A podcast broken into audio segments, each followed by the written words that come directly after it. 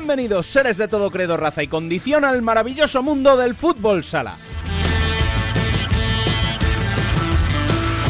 Volvemos a la rutina de la liga para analizar las dos jornadas que se han disputado en los últimos días y que han demostrado que o la liga se ha vuelto loca o no tenemos ni puñetera idea. Victorias que nadie o casi nadie pronosticó y dos jornadas que han dado mucho de qué hablar, además de otras dos que empezarán a disputarse en breve si no han empezado ya cuando estés escuchando esto.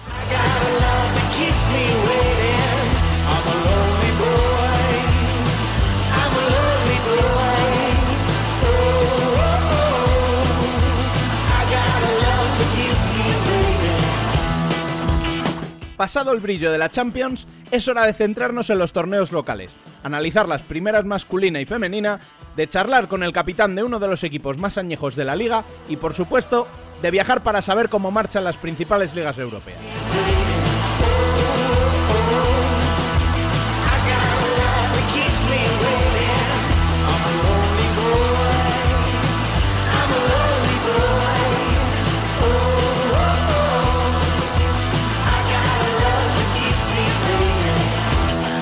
Recordad que podéis estar al día de cuanto suceda en el fútbol sala en nuestra web, futsalcorner.es, y seguirnos en Twitter, Facebook e Instagram, además de en nuestro canal de YouTube. Podéis enviarnos vuestras sugerencias por correo electrónico a futsalcorner.es o por WhatsApp al 620-838407. También, a petición de los oyentes, hemos abierto un grupo de Telegram para hablar de lo que más nos gusta, el fútbol sala. Arrancamos nuestro quinto programa de la segunda temporada. Les habla, a partir de hoy y hasta Navidades, una promesa es una promesa, Peque, Pescados Rubén Robles. Sean todos bienvenidos a Futsal Corner, una visión global del fútbol sala.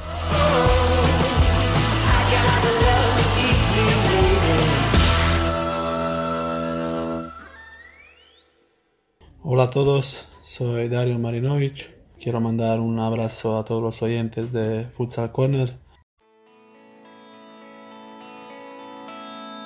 Aprendo la lección de carrerilla. Echar de más está injustificado. Las noticias. Jugábamos al juego de la silla y me quedé colgado. Al fondo ya se empieza a ver la orilla, pero me va a costar llegar a nado. Algunos equipos marchan con cuatro partidos y otros con dos. Ya saben, cosas de la nueva normalidad y los aplazamientos por COVID y la Champions. Así que la clasificación está cogida con alfileres. De momento, comanda Levante con 12 puntos y pleno de victorias, seguido de Palma con 7 y un partido menos. En el mismo puntaje, pero cuatro partidos ya, están Cartagena, Peñíscola y Xota. Siguen Inter y Burela con 6 en 3 partidos y cierra el top 8 Córdoba. Por abajo, sorprenden en descenso las cuatro derrotas en cuatro partidos de Rivera y la irreal, suponemos, posición de Barça, con solo un punto tras tres partidos. Busco palabras para un buen relato, partículas de arena en el desierto. Pensé que esto saldría más barato, pero ahora he descubierto. En cuanto a resultados, el propio Barça empató en casa ante Jimby, que días después cortó la imbatibilidad de Peñíscola y perdió en Córdoba que había cosechado un empate en casa ante la UMA. Los malagueños sumaron esta semana cuatro puntos tras la sorprendente victoria en Torrejón ante un Inter que había ganado días atrás en Burela. Los de Marrube sumaron su segunda derrota consecutiva pocos días después ante un Valdepeñas que llevaba dos jornadas parado. Oparrulo sumó su primer punto ante un Industrias que perdió en casa ante el Pozo en el último minuto. Los de Giustozzi se habían visto sorprendidos en el Palacio ante Xota, que empató en casa dos días después ante un Jaén que suma cuatro puntos en dos jornadas, tras la victoria ante Sala 10 en su debut.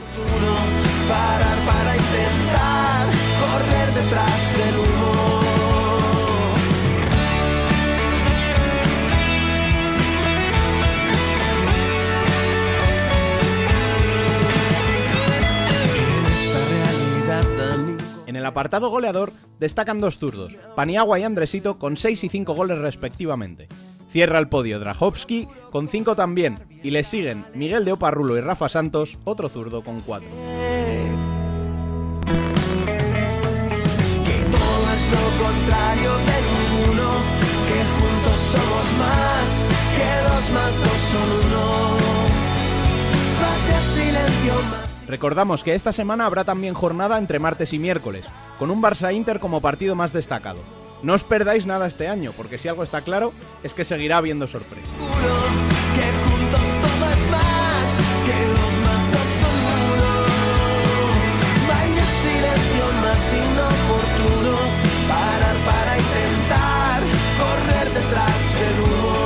Y después del repaso, llega la hora de los protagonistas. Muy buenas, Dani, ¿qué nos traes? Hola Rubén, pues mira, hoy te traigo una entrevista que en realidad es de hace ya unos días. La grabé cuando estuvimos en Barcelona, aprovechando la Final Four, fuimos a ver el Industrial Levante y allí pues me quedé un ratito en el pabellón charlando con el capitán más joven de Primera División, David Álvarez. Así que hubiéramos podido sacarla antes, pero bueno, la actualidad mandaba, la Champions, etcétera, así que era mejor guardarla unos días y sacarla ahora tranquilamente. Wanderlust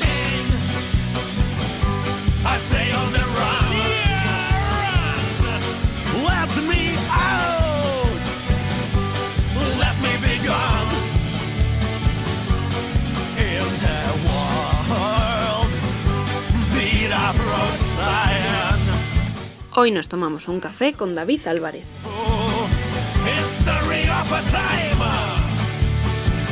History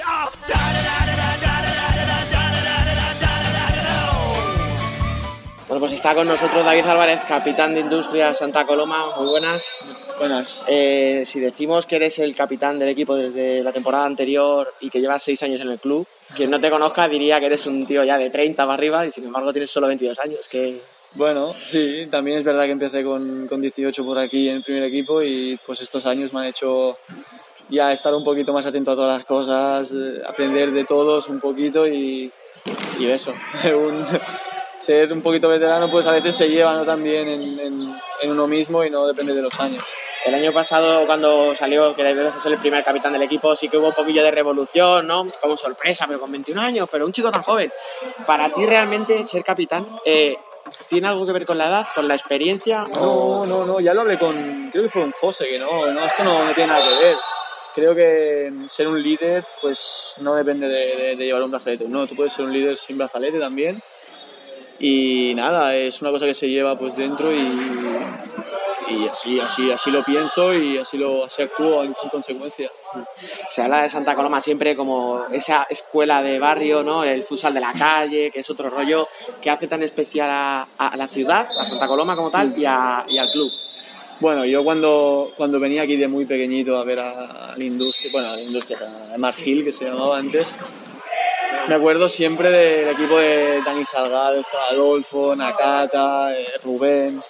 Claro, yo flipaba porque esos partidos eran unos partidos locos, ¿no? Quedaban 6 a 7, 8, 6, era una barbaridad. Y siempre tenían ese gen competitivo de que cuando le metían un gol, pues no sé por qué, pero reaccionaban al momento y ¡pum! Gol también. Y eso era que, bueno, la afición disfrutaba muchísimo y creo que ese gen se ha ido transmitiendo a las otras generaciones que han ido pasando y eso intentamos, ¿no? Pues ser un equipo competitivo, un equipo compacto, como el que todo, toda la vida ha sido Industrias y, y así eso intentamos pues eh, reflejar en el campo con, con Javi. Ahora que lo mencionas, siempre se ha hablado eso, de lo que tú dices. Eh, Industria García siempre era un club al ataque ofensivo. Pues, fíjate, gente como tú decías, Nagata, yo te digo, Dani Salgado, Sí, sí, Adolfo, sí. o sea, potencial nunca os ha faltado. Ahora que parece que el futsal cada vez es más 1-0, ¿qué, qué, qué sientes? O sea, no sé si te da pena, si crees que se está perdiendo algo. Bueno, yo creo que los jugadores se van adaptando también, ¿no? A cómo va cambiando el fútbol sala y pues, no sé, por ejemplo, nosotros tenemos una, una plantilla muy joven, como ya es de costumbre prácticamente en nuestro equipo. Y también tenemos este desparpajo que a veces pues nos arriesgamos, las cosas pueden salir bien, pueden salir mal, pero siempre tenemos esas ganas ¿no? de, de innovar, de, de crecer, de, de competir pues como chavales, pero bueno, en, un- en una categoría que como es primera división pues te exige un montón y lo intentamos hacer lo mejor que podemos y de momento pues bastante bien, ¿no? No nos podemos quejar. Y cómo, ya que hablamos de eso, cómo valorar la plantilla, las incorporaciones eh, que ha tenido el club este año. Yo creo que han acertado en las incorporaciones porque mm, Mario es un porterazo, Alex ya lo conocía de, de- de categorías inferiores, de coincidir en la catalana y en la española con él, y Drahovski te voy a contar, o sea, bueno, ya estuvo aquí en, en España, se fue, pero aquí en España estuvo pues no sé cuántos años, pero también lo hizo genial en Cartagena, y ahí no sé si ha metido una barbaridad de goles, luego hay asistencias, que el otro día vi el número y flipé. Y aquí está demostrando ¿no? que vale un montón y que nos va a ayudar un montón este año también. Eh, estáis jugando en un pabellón en el que no se admite público, como en la gran mayoría de España, en algunos se admiten 200, 300 personas. Si el fútbol sala no lo podemos ver en los pabellones y por la pelea que trae Liga y Federación Sí. no podemos tampoco verlo ni siquiera en streaming, entiéndeme la pregunta, Sí, ¿para no, qué no. jugáis? No, no, es, un, es una vergüenza, hablando claro. Creo que mm, hay cosas por encima de todo esto, de guerras pues entre, entre entidades y demás, entre cosas así. Creo que nosotros estamos por encima de todo eso. Creo que se tienen que, que dejar de, de- de tonterías ¿no? y, y luchar todos juntos por un mismo objetivo, que es, que es el pues, disfrutar del fútbol sala. ¿no? Creo que también pues, para nuestra afición y para nosotros sobre todo sería importante que, pues, estuvieran por aquí y otros equipos sí que tienen afición entonces claro nosotros pues pensamos "Hostia, ¿por qué otros equipos sí y aquí no? si más o menos las cosas están igual de mal o igual de bien igual de mal ¿sabes? pero Sí, efectivamente, pero sí. no por desgracia igual de mal pero están prácticamente igual entonces esto a nosotros nos perjudica muchísimo ¿no? nosotros tener a los santacos aquí pues nos dan un plus a los santacos y a toda la gente que nos viene a ver ellos ya saben que son uno más del, del equipo y así lo sienten. Y nosotros los necesitamos muchísimo. Y no sé cómo, cómo avanzará todo eso, espero que evolucione positivamente el virus, creo que, que las cosas, a ver si se pueden hacer un poquito mejor, no dependen de nosotros, si fuera por nosotros esto estaría a reventar, o más o menos a reventar, a foro limitado o cualquier Lo cosa. fuera, pero alguien, exacto, ¿verdad? alguien aquí que nos ayude, que nos empuje. Y como no depende de nosotros, pues nosotros jugamos y, y intentamos hacerlo de lo mejor posible. Mm, Además es que lo que tú dices, al final es que es injusto porque vosotros no tenéis a nadie, eh, hay clubes que sí, entonces claro, juegas Claro. en casa a puerta cerrada, luego vas a Ferrol y Ferrol va a meter 500 personas. O Navarra el otro día, que ya había foro limitado, pero ya había alguien que se notaba el del bombo, se notaba la gente ahí alentando. Y nosotros aquí, pues bueno, hay que, hay que adaptarse lo mejor posible. Eh, y como ya te he dicho, no depende de nosotros, pues nosotros vamos a jugar, vamos a hacer lo mejor posible y, y ganar por nuestra afición, por esa gente que está en casa, que está deseando es- entrar aquí y vernos, pues que menos dejarnos la piel por ellos. Hablando un poco de la polémica esta que hablábamos, ah, yo lo he llamado la guerra de las siglas, porque tienes la RFC por un lado, la LNFS por otro, el CSD también le implican, ah, sale la asociación, la JFS, con vosotros todos los capitanes haciendo Sí. un vídeo pidiendo, Sí, sí, por favor no dejemos morir el fútbol sala. Claro. ¿Qué, qué hacemos con tanta, con tanta institución? O sea, Bueno, hay mucho, hay mucha in- institución, como tú dices, y cada uno busca un poco lo suyo. Creo que nosotros estamos luchando, ¿no? Para, para tener un fútbol sala que lo- para todo, para todo el mundo, que pueda venir todo el mundo, que se vean más partidos por la televisión o por streaming. Y bueno, como hay cosas que no dependen de nosotros, desgraciadamente, pues nosotros nos ajustamos a lo que podemos hacer y a partir de ahí pues dejamos que los otros decidan. ¿Que lo hacen bien, lo hacen mal? Bueno, no es, nuestra, no es nuestro problema. Nosotros lo haríamos de otra forma, como supongo que vosotros también. efectivamente, si al final es eso lo que Porque tenemos ya que veo que está la cosa calentita por Twitter, Sí, que los voy claro. siguiendo a todos y sí, sí, pero bueno, es lo que hay. Intentamos no meternos en peleas, pero al final entramos igual y luego nos quejamos de que hay peleas, pero en el fondo entramos todos. Ya sí, veo, sí. ya veo. Vamos a hablar mejor de lo deportivo, va, vamos. Venga. Eh, me has dicho que os habéis reforzado bien, que estás contento con las incorporaciones. Voy a ir un poquito más atrás, a invierno, cuando llegó Javi Rodríguez como Eh. mister. ¿Qué cambió principalmente su llegada? Bueno, yo creo que, bueno, todos los jugadores, por ley, yo creo que cuando llega un entrenador nuevo, sea quien sea, dan un plus. Quieren- los que jugaban quieren seguir jugando, los que no jugaban quieren demostrar que valen para jugar. Y entonces eso es una guerra ya, ¿no? ¿Qué pasa? Que si encima el entrenador tiene ese carácter ganador, como todos conocéis, que lo tiene Javi, Sí, sí, sea, otra cosa no se le puede negar, pero... te empuja, te tira para adelante y, y, todo esto, pues creo que los jugadores estamos dando nuestra mejor versión y ya la dimos el año pasado y se vio reflejado en el campo y, estamos dando un pasito adelante y el equipo está funcionando genial. Y yo creo que, bueno, no, no hablando de esta derrota ni nada, pero por ejemplo, eh, podíamos haber ganado hoy, ¿sabes? Podíamos Sí. haber sacado los tres puntos. Cierto.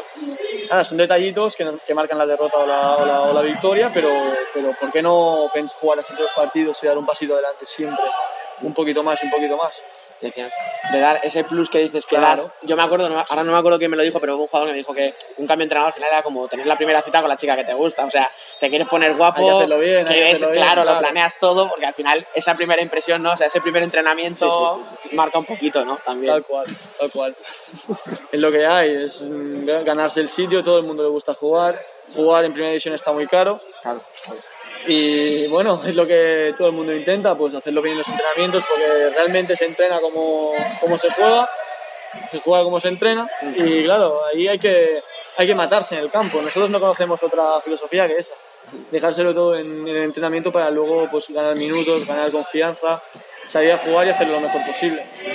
El partido contra Levante hemos visto dos estilos, digamos, de entrenador muy distintos.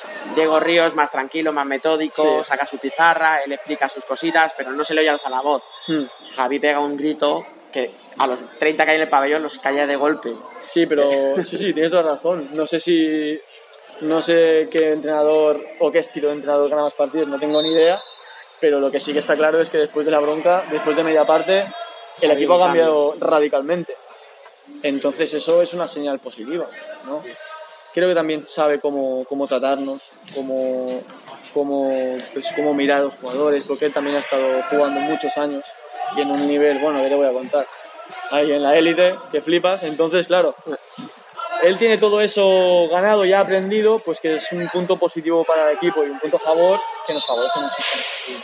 Respecto a eso que dices, que siempre se dice, ¿no? Como que un entrenador que ha sido profesional, y claro, ya no, no, no vamos a ir al nivel de Javi, que es, es un mito, como bien se le llama siempre, sino ya el hecho de que un entrenador haya pasado por la pista, que conozca al jugador, cómo siente, Claro. o sea, no sé hasta qué punto eso a vosotros os influye y os puede motivar de una manera o de otra. No, no, no, es eso que tú dices. O sea, esos años de experiencia como jugador, él ya, ya los tiene aprendidos, ya los tiene dentro de él y él ya sabe, ve a un jugador, y a mí ya me conoce Javi, por ejemplo, yo hablo por mí, no sé. Y cuando yo estoy mal o yo ya respiro demasiado, como así muchas veces, ya sabe que yo estoy ahí un poquito jodido y que no, no me están saliendo las cosas y me saca y luego me vuelve a meter y es otra cosa y cuando estoy bien da confianza y todo esto pues suma ¿no? para el equipo y cada sabe tratar a cada jugador como, como, como, a él- como al jugador se merece y como, y como realmente sabe tocar esa tecla ¿no? Que necesita el jugador para, para dar su máximo y se está viendo en la pista yo creo. Al final, el fútbol sala no es una cosa tan simple como decir que 2 más 2 son 4. O sea, No, hombre, no. no, por suerte, Si fuera eh, así. los mejores presupuestos no siempre ganan. Gracias Pero- a Dios también. Sí, por suerte para que esto sea fútbol sala y no otro deporte como balonmano. Claro, claro, claro. ¿Por qué no decirlo si de verdad? Tal cual. tal Pero cual. claro, eh, si nos fijamos un poco, la normalidad eh, sería que hay seis o siete equipos que van a estar arriba sí o sí. Sí, sí. Y, o sea, la guerra por el octavo puesto, claro, por muy bien que os reforcéis, por mucho entrenador que tengáis que sepa motivar, al final vais a estar cinco o seis equipos, en teoría, Sí. peleando. No sé cómo... esa, esa es nuestra intención, ¿no? Romper ese, esa, no, no sé cómo, cómo decirlo, ¿no? Esa escalera, ¿no? Y entonces, pues claro, eh, lo que nuestra intención es meternos lo más arriba posible, no ver contra quién, contra quién jugamos, evidentemente trabajar el partido, pues tácticamente, pues ofensivamente, defensivamente, como se merece, ¿no? Eh, trabajar bien los partidos, ir a partido a partido, es un tópico, pero es que es real, o sea, son, son tres puntos, ¿no? También, sean contra el primer, primer clasificado o contra el último, no voy a dar nombres, pero es así. O sea, es, em, son tres puntos, o sea, realmente hay que ganarlos todos, nuestra mentalidad es esa y lo vamos a intentar reflejar en el campo. Al final es que es lo que dices, o sea, si tú vas a Torrejón y le ganas a Inter, está muy bien, Claro. muy, muy- te vas muy contento, pero si a la semana siguiente te llega, no, vale, X. X, equipo Sí, y te sí, saca sí, un empate en casa, ¿de qué te sirve esa victoria, verdad? O sea, y ya, así para ir acabando, eh, hablando precisamente de objetivos y tal, eh, me vas a decir que las dos, pero ¿prefieres Copa o prefieres Playoff? O sea, una, un, un evento donde se reúnen ocho aficiones, tal, sede única, suponiendo que todo se organice bien, con público, etcétera, o un playoff donde puedas jugar un partido a vida o muerte en tu casa. Buah. Es una pregunta complicada. No ¿eh? vale las dos, ¿eh? No valen las dos. No vale las dos. Que iba a intentar todas las Claro, dos y justificarlo, no, ¿eh? no pero me pongas el piloto automático. veo que no, veo que no, veo que no. Pues mira, te voy a decir playoff. Bien. Porque es de una regularidad eh, más seguida, ¿no? Pero bueno, que si entramos en la Copa y en los playoffs no, ¿sabes? bienvenido sea, ¿no? Pero nuestra intención evidentemente es entrar en una y en la, en la otra competición también. Y creo que tenemos equipo para, para dar la talla, para estar ahí, lucharlo. Y ya te digo, vamos a intentar meternos ahí como sea. Mira, te, te voy a acabar con una pregunta que esta va a ser más fácil, creo. Venga, a ver. ¿Cambiamos entrar en Copa y en Playoff por la Copa del Rey de diciembre? Uf, eso es otra buena, ¿eh? Hombre, fácil no sé qué yo que tiene eso, ¿Un ¿eh? título? Un título para nuestro club sería genial. Sí. Pero sí, sí, claro. O sea, nosotros les tenemos muchísimas esperanzas puestas en, en la Copa del Rey. Creo que nos metimos ahí por méritos propios, por ese cambio que te estaba hablando hace un, hace un rato, que, que, que, pues, que, bueno, que el equipo y cuerpo técnico hicimos y todos fuimos para arriba. Creo que hicimos un cambio espectacular y bueno, un título para, para nuestro club, un club humilde, un club de barrio, pues yo creo que sería la guinda del pastel. Para una temporada que espero que sea buena. Pues sí, efectivamente, aunque Esperemos. sea un poco raro, ¿no? Sí, Jugar a mitad de temporada Sí. eh, un título del año anterior, Sí, sí, sí, sí, pero, pero bueno, bueno, mira, mejor, mejor eso que no jugarlo también, porque con los tiempos que corren se plantea, bueno, yo mi cabeza va a, dos- a, da dos mil vueltas y pensé, uy, como si no se juega, o uy, si qué pasa, pues claro, ahora todo el mundo no tiene ni idea de lo que va a pasar. claro, no sabemos lo que va a pasar mañana, Claro, vamos a saber lo que va a pasar en diciembre. Pues por imagínate, imagínate. Esperemos que se pueda jugar, esperemos hacer un buen papel y por qué no llevarnos el título, sería genial. Pues sí, pues muchísimas gracias por este ratito. A ti.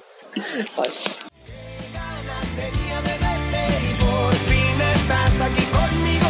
Mis cinco sentidos están de fiesta.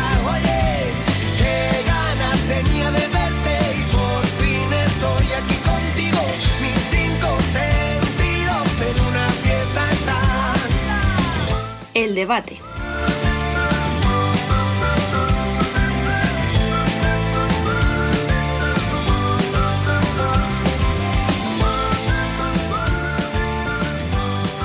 Y ahora es el momento de analizar lo que han deparado estas dos jornadas en apenas cinco días, que han dejado muchos resultados inesperados, un líder intratable y una zona baja que comienza a ponerse caliente. Para todo esto y más, sigue por aquí Dani, muy buenas. ¿Qué tal, chicos? Incorporamos como siempre a Gabriel Izcue, muy buenas. Muy buenas, ¿cómo va? Y hoy le damos a nuestro debate un claro tono cordobés. Incorporamos a Alberto Barea, muy buenas. Muy buenas, ¿qué tal? Y presentamos a un nuevo fichaje. Él es Rafa Renero, muy buenas. Hola, muy buenas, ¿qué tal? ¿Qué pasa? ¿Nervioso? No, la verdad que no, muy tranquilo. Habla de la jornada. Bueno, y antes de empezar, el título lo has puesto tú, Dani, al podcast. Eh, ¿Nos quieres comentar por qué exactamente? Pues bastante obvio, ¿verdad? Pues porque no tenemos ni puñetera idea de fútbol sala. Porque empezamos haciendo un podcast antes de que empezara la liga y metíamos como candidato al descenso, claro, a equipos que están en puestos de playoff.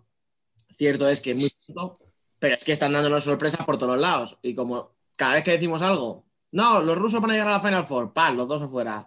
Uy, eh, cuidado con, con Inter que tiene un bloque muy tal, ¡pum! En casa con trauma.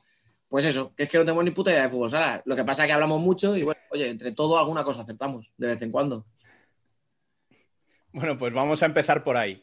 Eh, Rafa, ¿te esperabas este inicio de temporada tan loco, con resultados tan inesperados? Pues la verdad que normalmente la primera división siempre las primeras jornadas deja alguna sorpresa, pero tan exagerado como hemos estado viendo, la verdad que no me lo esperaba, desde luego.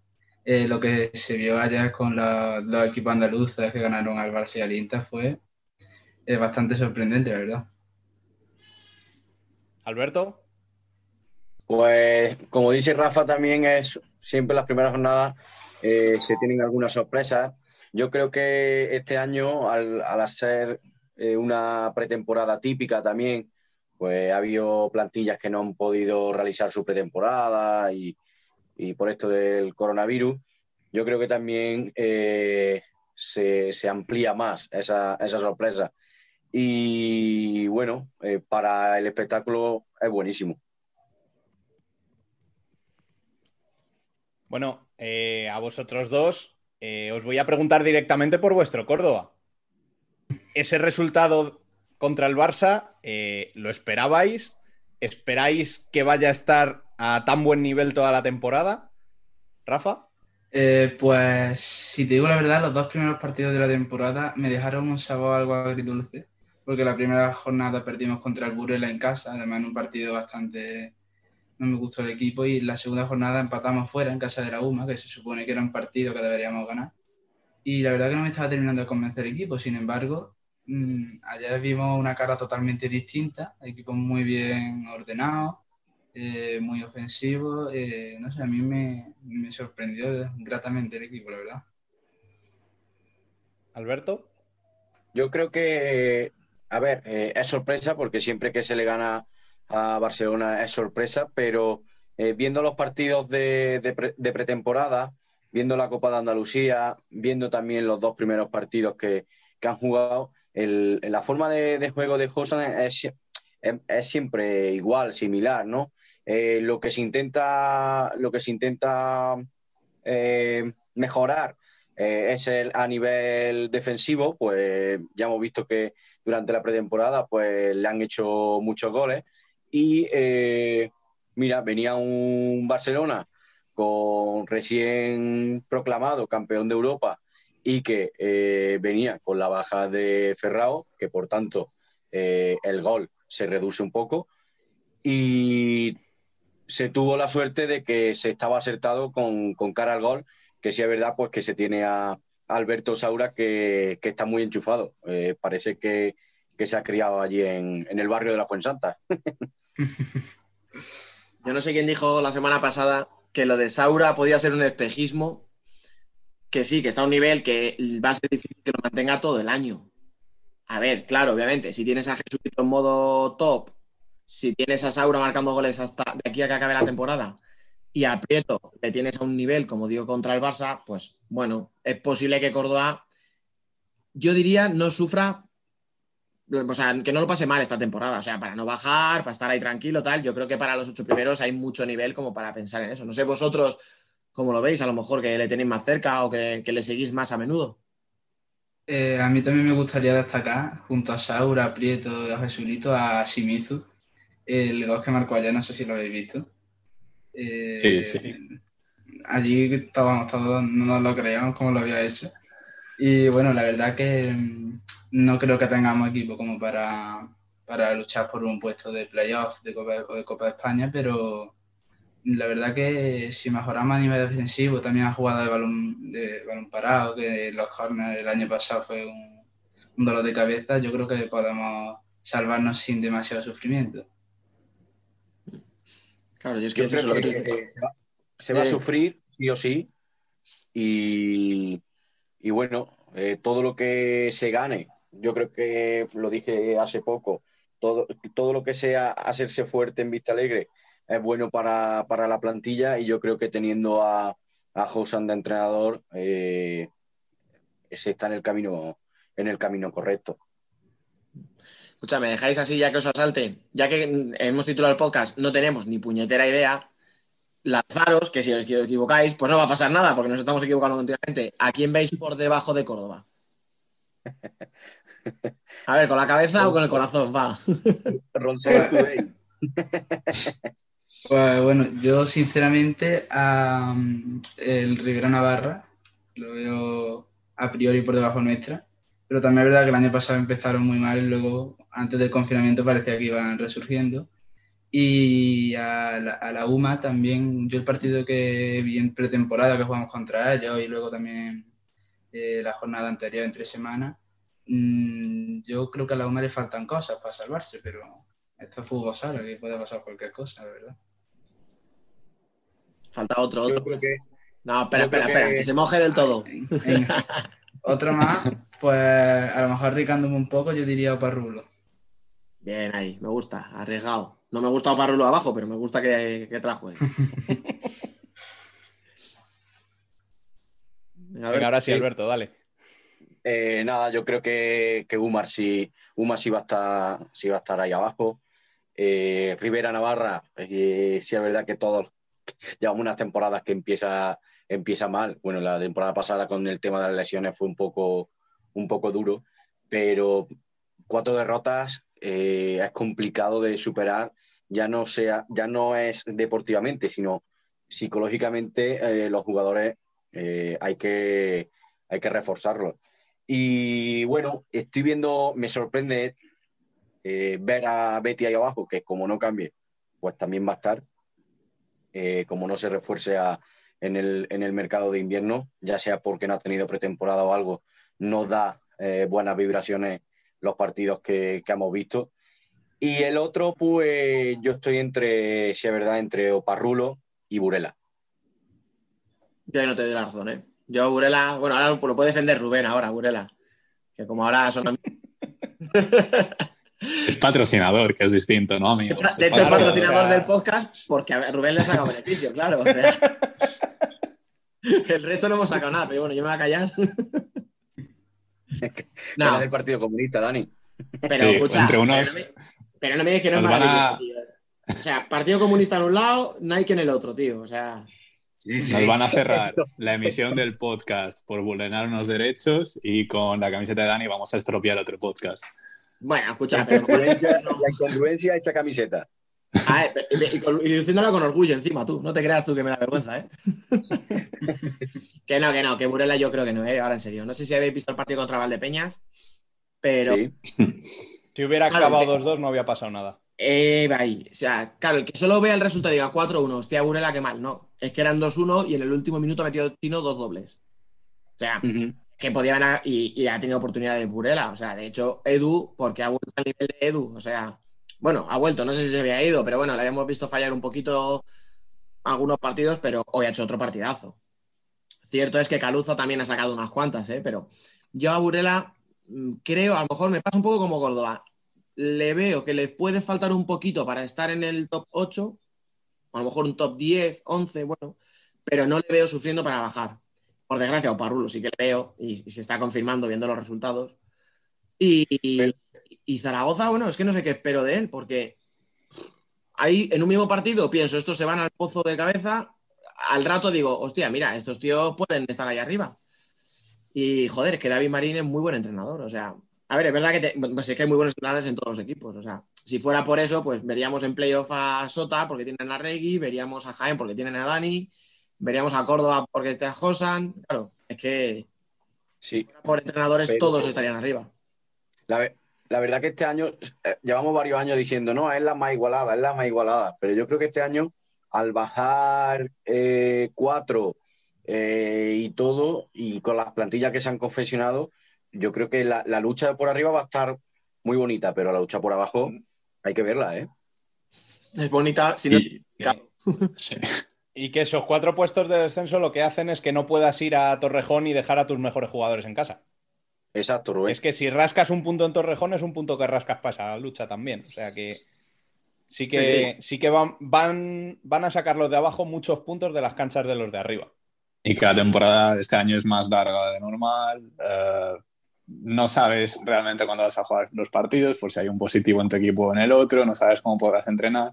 Que yo creo que también es, lo que le pasa un poco a, a Rivera y a Betis. Han tenido unas temporadas un poco raras porque han tenido positivos en sus plantillas y no han podido hacerlas mm, como debería. Betis, si no voy mal, ha jugado solo dos partidos que son los de la Copa Andaluza. Y Rivera no recuerdo, pero sé que tuvieron un positivo a principios y no pudieron hacer mucho. Igual, uno o dos amistosos han jugado. Uno contra Colo Colo Eh, y, sí. y otro más contra Zaragoza o... No, contra... Y de- y de Rivera, que o sea, pude verlos y, y compartir sensaciones con algunos integrantes. Eh, el problema de Rivera es eh, los primeros partidos, creo que fue contra Levante y no recuerdo, contra Industrias, encajaron dos o tres goles en poquísimo a los- al inicio del partido. Eh, en Palma lo consiguieron solucionar. De hecho, cuando Vilela mete el primer gol, que es un, o sea, un gol desde medio campo, que puede ser un error del portero y tal, Rivera estaba dominando, ¿eh? O sea, Palma no se estaba luciendo nada, o sea, Rivera estaba haciendo su juego y creando peligro. Eh, mete el gol Vilela y yo no vi ni el segundo ni el tercer gol porque estaba escribiendo en un ordenador que había marcado Vilela. O sea, fueron seguidísimos. No puedes competir un partido así, de esta manera, así. O sea, no puedes sacar. Ya en dos, es que en dos minutos se pusieron 3-0. Y las sensaciones son buenas. em, pero si los resultados siguen siendo así, también es que tienen a sus jugadores top, como son Lemine, Pedro, incluso Gus, que para mí me gusta más y creo que tiene más rodaje en Rivera que, que Adrián, pero, pero, hay que empezar a revertir esto, porque además este martes juegan contra Parrulo, que es un partido importantísimo, y otro de su liga, que si no ganan se ponen con cinco partidos y cero puntos.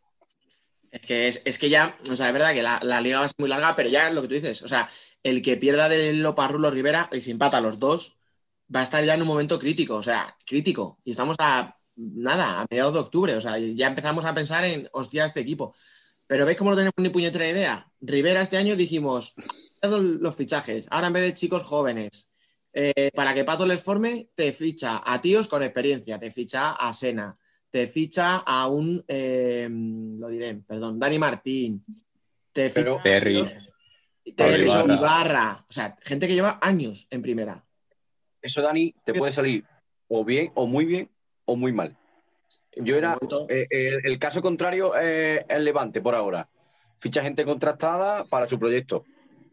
Veamos que, que son, eh, están en un, en un nivel más alto que los que ficha Rivera Navarra. Pero eh, yo cuando se estaba confeccionando la plantilla de Levante, a, a, mí ese tipo de proyectos no me gusta. Es que es un proyecto de presente. Claro, o sea, es Levante quiere. A ver, no sé, esto ya es una suposición mía. Pero ya no solo de presente, sino de cambiar a media plantilla por media nueva, que es, ahí es donde sí, estás arriesgando. Sí, pero el tipo de fichajes al final es lo que tú dices. Usin, eh, vale, Ribillos y Rulles son más jovencitos, están por debajo de los 30, pero Usin ya tiene 30, y, no sé, 33, 34 tendrá. Eh, 36. Claro, o sea, Fede no es muy mayor, pero también es un tío muy experimentado. O sea, pero a Levante le están funcionando. A ver, es que Levante ha fichado muy bien. Y luego Esteban, que a lo mejor era el que menos nombre tenía, está haciendo un principio de temporada buenísimo. Entonces, yo creo que Levante al final, y con un buen entrenador como Diego Ríos, no creo que pueda mantener el liderato, porque supongo, vamos, en algún momento Barça e Inter empezarán a ponerse las pilas. Pero claro. Pero ya tienes esos puntos. De momento, claro, eso va a decir. De momento, Inter una derrota, Barça una derrota y dos empates. No, perdón, al revés, dos derrotas. Dos derrotas. Palma también ha cedido un empate ya y los únicos que son ellos. De todas formas, el martes van contra el Pozo. Ahí se, también es un punto de partida para verlo. Pero escucha, yo diría casi, fíjate, que es más una prueba para el Pozo. Que tiene también. que si va a estar arriba, si no, si como algunos pensábamos que va a estar entre el quinto puesto. ¿Sabes lo que te quiere decir? O sea, yo veo más prueba para el Pozo que para el Levante, porque Levante al final, si pierde, va a mantener el liderato, pase lo que pase. Hombre, que gana es un espaldarazo. ¿Vale? O sea, es, es, decir, mira, aquí estamos y este año vamos muy en serio. Pero si pincha, tampoco es un drama, porque claro, han hecho pleno. Es verdad que tampoco han tenido rivales mmm, muy, muy potentes. Le toca a Sota, que acaba en su primer partido. Luego, es verdad que Industrias, pero bueno. Y tampoco jugó mal Sota ese primer partido. ¿eh? Mm, la primera parte fue que fue lo único que pude ver, la segunda no pude pero desde la primera jornada sí. Shota estaba con esos contraataques tan característicos ahora suyos que, que, se lo puso difícil. Y la segunda parte le salvó Fede. Sí, sí, totalmente. Sea... Eh, de todas formas, mira, hablamos de muchas sorpresas y tal. Yo creo que los dos equipos que no engañan a nadie y que estaban haciendo más o menos lo que esperábamos de ellos son Levante y Palma. O sea, sabíamos que iban a ser dos equipos muy compactos, que defienden muy bien, que tienen un bloque, que, que tienen mucha rotación, o sea, que te pueden mantener una intensidad tal. Y lo que hemos visto de los dos equipos es más o menos lo que se podía esperar. O sea, Levante con unos resultados a lo mejor por encima un poquito de lo que esperábamos. O sea, era previsible, no sé, que hubiera tenido algún empate por ahí o una derrota y todo victoria. Y Palma lo mismo. Bueno, vale, le sacó un empate Meñiz con la que ha empezado muy bien, pero, pero está como yo creo que todos imaginábamos que iba a estar. O sea. Hmm. Rafa, ¿tú cómo has visto la jornada? Bueno, pues eh, con lo que había hablado de las dinámicas y todo esto, la verdad que yo creo que también el Levante, al estar en una dinámica positiva, eh, se va creciendo a medida de los partidos. Y, por ejemplo, cuando estabais hablando del Burela, por ejemplo, eh, yo, el año de segunda que ascendió el Burela, yo lo vi al equipo más superior con diferencia en segunda división. Y, sin embargo, el año pasado llegaron a primera y yo creo que entraron en una dinámica negativa y no supieron salir de ella. Pero no creo que tuvieran tan malos jugadores. Porque, por ejemplo, Matamoros me parece un muy buen pivo, que en Córdoba nos lo ha liado bastante estos últimos años. Así que yo creo que el tema de las dinámicas y también es muy importante. porque, por ejemplo, el Rivera Navarro entrará en una dinámica negativa, a lo mejor sale o a lo mejor no sale. E igual no tiene tan malos jugadores, pero No, si es que al final, ya lo hemos hablado más veces, eh, no tiene es que mala, mala plantilla no tiene nadie. O sea, Uma, pues con las limitaciones que tiene, ficha menos, tal, pero es que Córdoba con las posibilidades que tiene, ficha muy bien, es que Rivera, en principio decíamos, ficha bien, Burela, que es que el año pasado lo que les faltaba era gol. Es que metieron 30 goles en 23 partidos. Es que eso era poquísimo. Y claro, pues te traen a Quintela, te traen a Javi Rodríguez, Matamoros, como tú dices, enchufadísimo siempre. Claro. mm, Y es que sigues tirando y decirme, o sea, no sé, joder, Peñíscola, otro que decíamos, bueno, por nombre son los que menos parece que, se han lucido. Pues Peñíscola está ahí arriba de momento. Ya veremos si le bajan, pero de momento ya te ha sumado siete puntos, o sea, en las primeras jornadas. Carta, Ahora chales el guante. Y Claro. contra rivales que, que sí que son complicados, porque se han Claro, enfrentado claro. a Barça, se han enfrentado a Palma. Fíjate. Ahora, Cartagena, otro ejemplo que decíamos, ah, nos hemos dejado llevar por el brillo de Juan Emilio o por Abelino, que es internacional, no sé qué, pero es que te llega Lucao y ese chico tiene una pinta de crack que flipas, o sea. Pero es que ha fichado también jugadores un poco menos conocidos. O sea, si no eres un Candelas, un Emen, lo que ha fichado Zaragoza le conoces, bueno, pues poquito. Pero es que Dian Luca ha empezado también muy bien, metiendo goles. O sea, si es que no ha fichado más nadie. Pero claro, pero es que bajan tres y un, cuatro, un cuarto promociona. O sea, es que va a haber algo. Carta- está sacando un rédito a las jugadas a, a balón parado que es tremendo. O sea, ayer a Betis le hace dos que son. Vamos. También con ayuda, ¿eh? Sí. O sea, por favor, ¿alguien quiere decir algo de, esa, de esos últimos 20 segundos de Betis? Madre mía. en- Es que- de Cidao casi, casi que mejor no. No, no, pero escucha, la jugada entera. Mejor callarse, mejor callarse. Tío, la ju- no, yo no me callo, lo siento. La jugada entera, tío, es un esperpento. O sea, saca a Cidao completamente frío. Falta 20 segundos supuestamente para sacar el balón controlado. Cidao se empana, se la roban. Hace una falta que casi si le sacan roja tampoco te hubiera sorprendido. Hubiera pasado en la frontal del área. Cambian el portero otra vez. Se hace un paradón en el doble penalti, eh, Nico. Y cuando van a sacar de banda, todo el mundo mirando a, la mu- a las nubes y saca retamar tranquilamente. O sea, por Dios. Tú en primera división no puedes tener esos dos fallos consecutivos. ¿Y has visto el tercero? Bueno, sí, bueno, que- bueno. El bloqueo, el bloqueo es de, de infantiles, ¿eh? O sea, Infantil, exacto. Sí, sí, sí, sí. te lo come, pero con patatas el bloqueo. tú. Ese bloqueo no puede, no, vamos a puede, ver. no puede ser ese bloqueo en primera división. Yo cuando lo vi me quedé. Iba a decir, bien, tú que conoces a Juanito, ¿cómo, cómo, cómo se- cómo le sentó en el banquillo, o sea, en el descanso? Eh, y aparte, Juanito es, un- es muy expresivo y cuando se enfada empieza como a taconear. O sea, debía ser un espectáculo eso. Hubiéramos pagado por verlo, ¿eh? Bueno, ¿vosotros creéis que todas estas sorpresas que se están dando se van a mantener hasta el final? ¿O va a llegar un momento en el que los ocho primeros den un puñetazo encima de la mesa y digan hasta aquí? Hombre, yo sinceramente pienso que, eh, por ejemplo, el Barça, el Inter con estos pinchazos, no creo que dentro de 5, 6, 7 jornadas se repitan con, con mucha mayor frecuencia, ¿verdad? Yo, yo creo que le estuve hablando ayer con otros periodistas de Córdoba. Ayer era el momento para ganar el Barça. O sea, no creo que dentro de 10 jornadas en esa misma situación podríamos haberle ganado, ¿verdad? Y el Inter más de lo mismo. Yo creo que poco a poco van a ir reduciéndose esas sorpresas. La habrá, como siempre, pero en menos número. Yo creo que para la Copa sí que nos podemos encontrar con sorpresa gorda, ¿eh? O sea, gorda es que se quede fuera un- uno de los punteros mm, y que entre O uno- varios de los punteros en la. o, o Varios, o varios. Es que vale, tú dices, Rafa, y con toda la razón, obviamente, que Barça no va a quedar, no va a, no va a seguir así. Sí, claro, tres partidos y un punto no es normal. Pero claro, vamos a suponer que gana el partido aplazado por la Champions, cuatro puntos. Eh, aún así está a ocho de Levante. Claro, o sea, quiero decir que ya es que lleva muchos puntos de desventaja. O sea, y, y encima, o sea, acordaros que hay Y si lo pierde, es contra. Palma el partido, ¿eh? En Son Escucha, Mons. O sea, que no, no influye mucho, pero. Ya, ya, pero el aplazado contra Palma y esta semana juega entre semana contra Inter.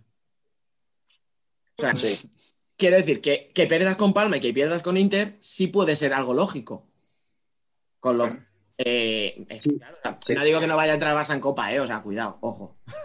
¿Vale? Nos podemos No, poner pero- en la situación en la Sería- cual pierde los dos partidos y Andreu, después de ser campeón de Europa, es despedido.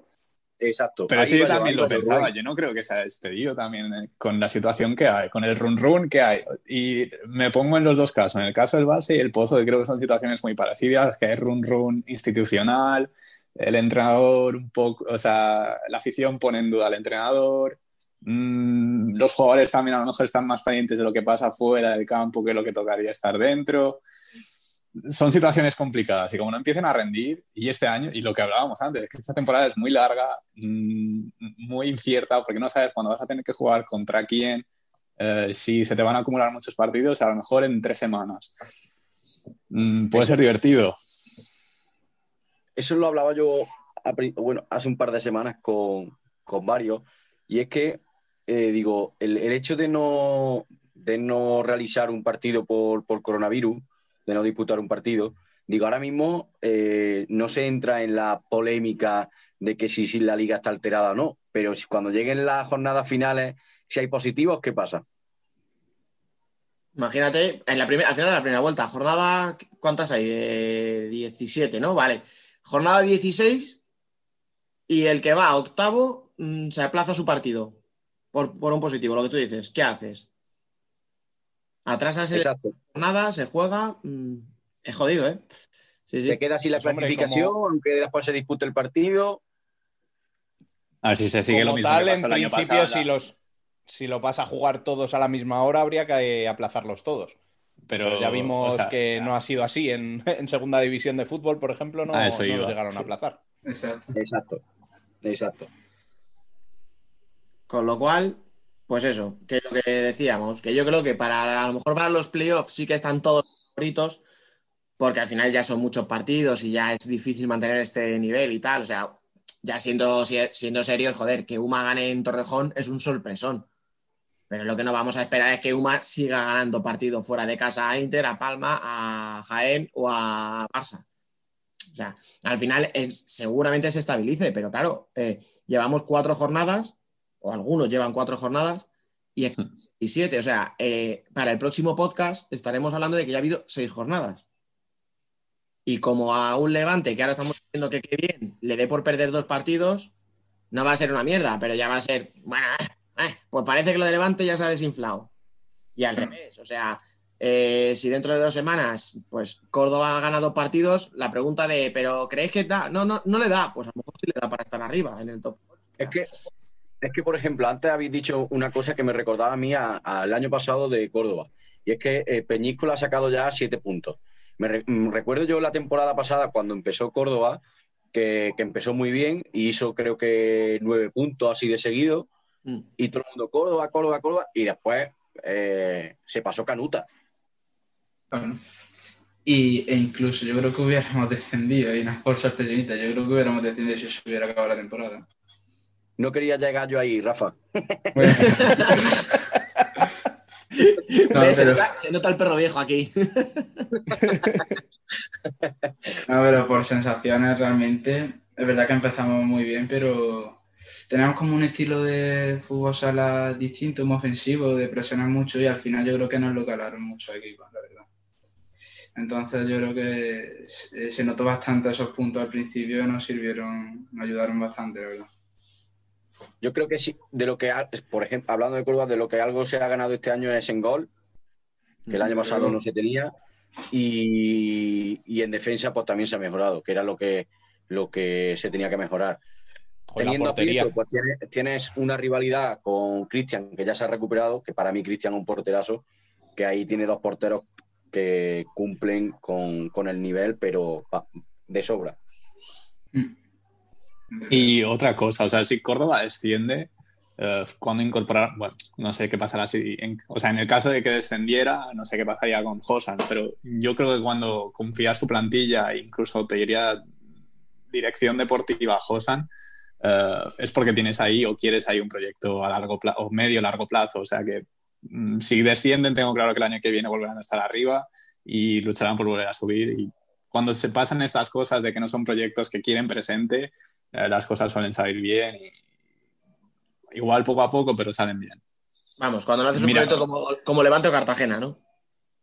No, no iba, o sea, yo iba un poco más por Betis, que querían ascensos gastándose todo estando en segunda y al final les costó, les costó más porque no, no sé, no sé si no creían Sí, en el proyecto. Al, al final, al final ganó con la plantilla, con la misma, casi con la misma plantilla que la temporada anterior. Es decir, se siguió un proyecto. Sí, Es, Sí, que sí, es sí. evidente que Claro. De todas formas, de Betis, que antes decías tú, Alberto, que esperábamos mucho y tal, yo creo que ha sido un globo, tío, que se ha desinflado. O sea, Betis cuando acabó la temporada se supo que ascendía, no sé si porque en, en el confinamiento nos aburríamos mucho, pero se hablaba de unos fichajes de la leche para Betis. O sea, cuando luego empieza la pretemporada como tal, parece que ya esos fichajes no llegan. Eh, me acuerdo cuando San Giuseppe parecía que iba a desaparecer o tal, se llegó a hablar de Lisandro y de Alex. Que o sea, eran dos posibles fichajes. Imagínate un Elisandro y un Alex, o uno de los dos nada más en Betis. No llega ninguno. Un parón por, por positivos, otro parón por, por positivos. Llegas a Torrejón, te meten ocho que entra dentro de lo lógico, pero bueno. Eh, en Zaragoza empiezas ganando un partido que en teoría es de tu liga y, y te dejas, eh, entre comillas, remontar eh, de una forma muy, muy inocente, muy impropia de un equipo de primera. Entonces, yo creo que se nos está desinflando un poco y por eso yo creo que Betis va a estar abajo. Porque. Que no podemos obviar que al fin y al cabo es un debutante. No, no, claro. Que Sí, por claro. mucho que tengas jugadores experimentados, el equipo como tal está debutando en primera. Y mira, Sí, sí, mira no, Valdepeñas, por ejemplo. El primer año sufrieron como perros para mantenerse, al año siguiente pegaron el salto de calidad. Igual es algo que podemos esperar de Betis, que sufran el primer año, pero que el segundo año estén ahí Pero- dando guerra. Pero para eso tienes que conseguir la permanencia. Claro. Y este Ahí año está muy jodida. ahí está la clave. Claro, es que, Es que si hablábamos de que era mal año para ascender para la UMA, también es mal año para ascender para el Betis. Sí, porque desde un principio se dio como, como que se, como, como era un club que se salvaba. Y viendo la, el comienzo de temporada, es que ayer me dio muy mala impresión. Que escucha, has hablado, me permitís que cambie un momento, has hablado de Valdepeñas, de esa, yo quería, no sé si habéis visto el partido, os decía antes, eh, el oficio de Valdepeñas es brutal. O sea, la primera temporada sufrieron como perros. El año pasado, porque se les puso todo de cara y, les, hicieron un temporadón. Pero es que tú les ves jugar hoy contra Burela y compiten con un equipo grande, pero grande desde hace 20 años. O sea, tienen una experiencia esos tíos y tienen unas tablas, o sea, que es que juegan Ya, tranquilo, me atacan, yo me defiendo, pim pam. Ah, cometes un error, pa, te robo, gol de Catela. Sigue atacándome Burela, yo me sigo defendiendo, sigo haciendo mi juego, pum, te robo otra, gol de Juana, ¿no? Así lo segundo. sí. Dos robos, dos goles y ya está. Partido ya de Date cara. cuenta, date cuenta de Sí. quién has nombrado. ¿Sabes? Es que Y la clave de eso, yo creo que también está en direct, o sea, está completamente en dirección deportiva, en saber elegir un técnico. ¿Qué necesita ese técnico? Te doy esto, pero sin cambios bruscos. En plan, te voy dando. Y que Sí. es- Valdepeñas con la temporada que hace dos, que o fue el año pasado que luchó por no descender. O sea, hace dos, sí. Hace dos. Ah, El debut.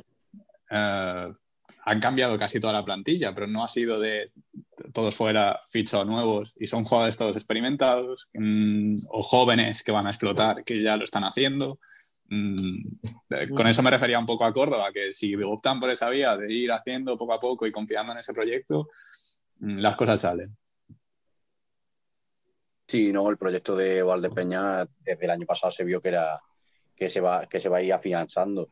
Y además que eh, ya no es, es que has dicho, Dani, la palabra oficio, y es verdad, porque, pero teniendo ahí a José Ruiz, a teniendo a, mm, a Rafa, es que son jugadores que. Que tiene aunque kilos de oficio, o sea. no da- es que te dan esa calma de competir, No, oye, aunque estén en el banquillo. decía bien la mezcla de jóvenes y de veteranos. Es que el año pasado dijo, "Hem- lo- hemos sufrido como perros para permanecer en primera. ¿Qué hacemos? Pues te ficho a tíos veteranos que juegan, que se las saben todas. Este año que han visto que ya tienes un margen, ¿qué haces? Te quitas a tíos como Ibarra y como Terry y te traes a cambio a Xavi Cols y a Sergio González. O sea, probablemente dos de los jóvenes más prometedores que hay en este país ahora mismo. O sea, que es que además que hablabas tú de la dirección deportiva, es que han dicho, vale, ahora ficho tíos muy experimentados porque necesito que el proyecto se estabilice. Vale, ya lo tengo. Venga, pues ahora tíos para jugar de aquí a 10 años. 10 años. Y, a ver lo que pasa. Y lo mismo si despuntan mucho, Sergio te puede volver al Barça, o Xavi, o te los firma el Pozo, que al final tiene su potencial, ¿sabes? Pero que, que al final... y después tener, muy importante tener, muy importante tener a los jugadores enchufados y tanto dentro como fuera, porque eh, si vemos a, a Catela, nada tiene que ver. Eh, bien lo puede decir con lo que vio en Palma. Pero yo no sé si eso es más de saber gestionarlo fuera o de lo que quiere el entrenador de él. Porque, o sea, sí que ha hecho locuras también en Valdepeñas, como aquí también las hizo. Eh, a nivel deportivo, me- No, termina, termina. a nivel deportivo me refiero. Eh, eh, locuras de regatearte si- siendo tú el último hombre, que te puede costar un gol eso, o la expulsión de la Copa de España, que fue un poco tonta. Eh, pero a nivel personal no sé, no sé qué decirte si, si sigue haciendo también de las suyas fuera de la pista. Tú quieres decir esa noche Valdepeñera, ¿no? Con, con Chino. Bueno, pero tienen buenas casas por ahí, o sea, pueden contar. Bueno, y aparte de todo esto, hemos visto, o echando un vistazo a la tabla de goleadores, eh, que tenemos en los dos primeros puestos a dos expozo. Teniendo en cuenta la falta de gol que está acuciando en este principio de temporada, eh, ¿os sorprende que les hayan dejado salir? O... Ya de. Bueno, empie- empiezo yo, Rubén. Dale, dale, dale. Yo del, del Pozo ya no me sorprende nada a día de hoy. Pero sí, me sorprende sobre todo que hayan dejado salir a, a Andresito. Eh, un tío que, que ya era una de, la- de las señas de, de la plantilla y que lo dejen salir y encima que lo dejen salir a, a Cartagena, ya el, el que lo, el que le haya dejado eh, hoy día se tiene que estar pegando cabezazos contra la pared, seguro. Después de ver, después de ver el, el hat-trick de este fin de semana, eh, vamos, mm, más de uno le tiene que dar en la cabeza, seguro. Y Companiagua eh, tiene, tiene un potencial, supongo que, que, la hemos- que lo habéis hablado durante la semana anterior, tiene un potencial buenísimo. Otra cosa es que eh, se cuide, ¿no? que el, el físico no, no le acompaña, pero el potencial que tiene es buenísimo para que esté rindiendo en la primera división bastante, bastante años. Con respecto al Pozo, a ver, eh, se ha ido Alex también. Miguelín ni está ni se le espera, aunque haya jugado. Y lo que más me sorprende, Rafa, para mí, el mejor fichaje del Pozo a día de hoy. Has acabado así porque te has liado a dar palo y has dicho vamos a acabar disimulando. ¿De verdad, ¿De verdad crees que hay alguien en las oficinas del Pozo al que le duele la cabeza por darse de cabezazos por haber dejado salir a alguno? Sí. Yo creo que no, y yo creo que ese es el problema. Ahí iba yo. O sea, Yo creo, yo creo que sí. Eh, la verdad que desde mi punto de vista eh, estoy de acuerdo con Alberto que Rafa ha sido el mejor fichaje del Pozo, sin duda. Y la verdad que me sorprende mucho que hayan dejado salir a Andresito y más al, al rival de comunidad autónoma como el Cartagena, porque Andresito me parecía uno de los jugadores más importantes que tenía el Pozo la temporada pasada. Eh, tiene muchísimo gol. mm, Y luego, pues, en cuanto a Paniagua, eh, la temporada pasada aquí en Vista Alegre me sorprendió muchísimo porque no lo había visto antes. Porque tiene una zurda eh, muy importante y además era prácticamente ambidiestro, le pegaba de todos lados. Y la verdad que me sorprendió mucho, me pareció un jugador muy interesante para el Pozo en un futuro, la verdad. A mí me sorprende que les dejen salir, pero sobre todo porque era una posición que no tienen ahora mismo bien cubierta. Porque, o sea, a las zurdos, si tu opción prioritaria es Miguelín, pues es que. mm, Bueno, y a, y a Paniagua, si le quiere repescar esta temporada, le repesca seguro, sin problema. Y Andresito, eh, ya vimos como lo que dijo cuando se fue de Murcia y contento no estaba.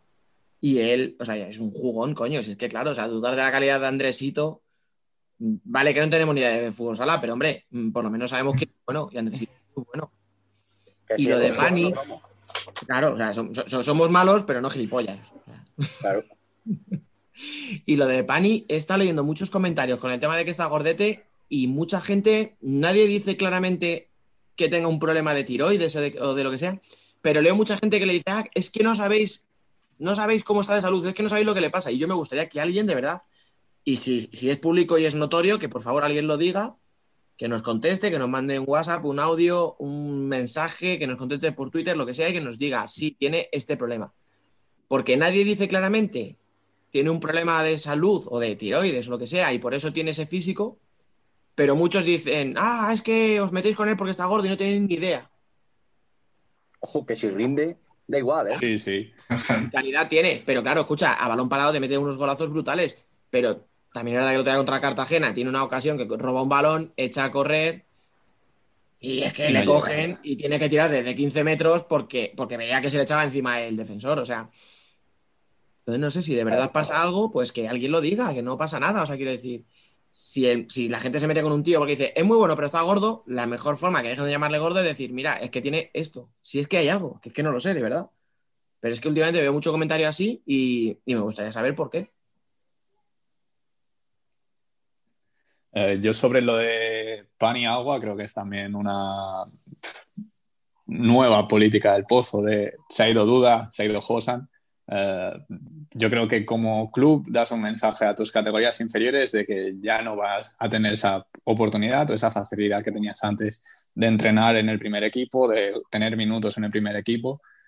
Y pues creo que esta será la tónica de ahora. Eh, parece que están buscando más la calidad fuera fichando, que lo han hecho bien, creo que este verano, fichando o han acertado con los que han fichado. Y, pero bueno, estás dando también mucha, mucha materia que has estado trabajando durante todos estos años, que eso te cuesta un dinero y la estás regalando. Eh, y sobre lo del tema de Andresito, no sé hasta qué punto el pozo le deja escapar o, o es él el que firma antes con Cartagena. O sea, es cierto Yo- que luego al final las formas eh, fueron malas, las de Charle, en plan dejándole en la cara en el último partido, mm, sin un mensaje cordial y ya luego las palabras que, que dio él que pues, mostraron lo que había. Claro, Eh, es, es Andresito el que firma por Cartagena cuando ve que el pozo. Porque sabes que no cuentan. Sí, sí. Exacto. Lo mismo que con lo de pan y agua, porque sabes que no cuentan contigo, antes porque no te gusta el feeling que tienes con el entrenador. Y. Claro. No sé. Claro, pero es por eso, eso. o sea, con- Claro, que decíais vosotros, ¿por qué le dejan ir a Cartagena? No, es que si no le vas a renovar encima no le vas a poner impedimentos. Mira, Alex tiene No, no, no. contrato y a Alex sí que le dicen, venga, te rescindimos, te damos, te damos, te liquidamos el año que te queda, pero a cambio tú este año no te vas a ningún equipo español. Vale, pero porque le queda un año y negocias con él, pero con Andresito si se pira, es que no hay negociación que valga. O sea, Y hace poco hubo unas, eh, unas jornadas que hizo la Real Federación Andaluza de Fútbol eh, en las que había diferentes técnicos y diferentes ponencias y la de Josan eh, era sobre el legado del Pozo y de todos esos jugadores. Y ahora había, una de las primeras diapositivas era una infografía de todos los jugadores que hay de la cantera del Pozo que están eh, en la liga en primera división. Eh, y es curioso porque hay más, hay más jugadores en Cartagena o en otros equipos que en el propio Pro- El Pozo.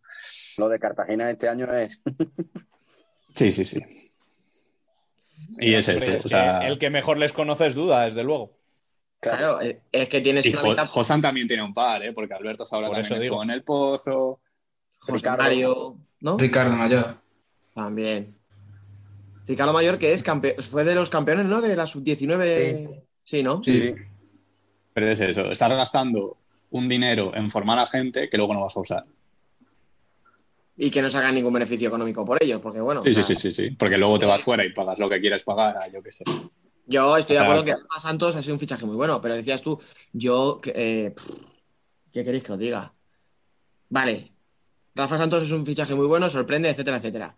Pero ¿Y para cuándo te va a dar rendimiento? Porque es un jugador de cierta edad que a lo mejor te dura dos, tres, cuatro años. Pero, ¿y Salas? Tiene 30 años. Tres Si te años dura que- eso, no está mal. Sí, no, a ver, la cuestión es que. Ya, pero luego tienes que buscar a otro. O Es sea, un pivo de precio 30 es- es años que- Sí, pero son, sí, son 3-4 años para buscar a otro. Pero es que hay a- algunos otros de los que se han podido traer Que ya los eh, tenías vas a tener que buscar a otro en dos años. Es que no va a ser para más. Que es un poco lo que yo critiqué la semana pasada en la columna, que el Barça ha hecho más de lo mismo y que luego nos preguntamos que por qué el Barça tiene una sangría, o sea, el Barça como entidad tiene una sangría en la sección de fútbol sala.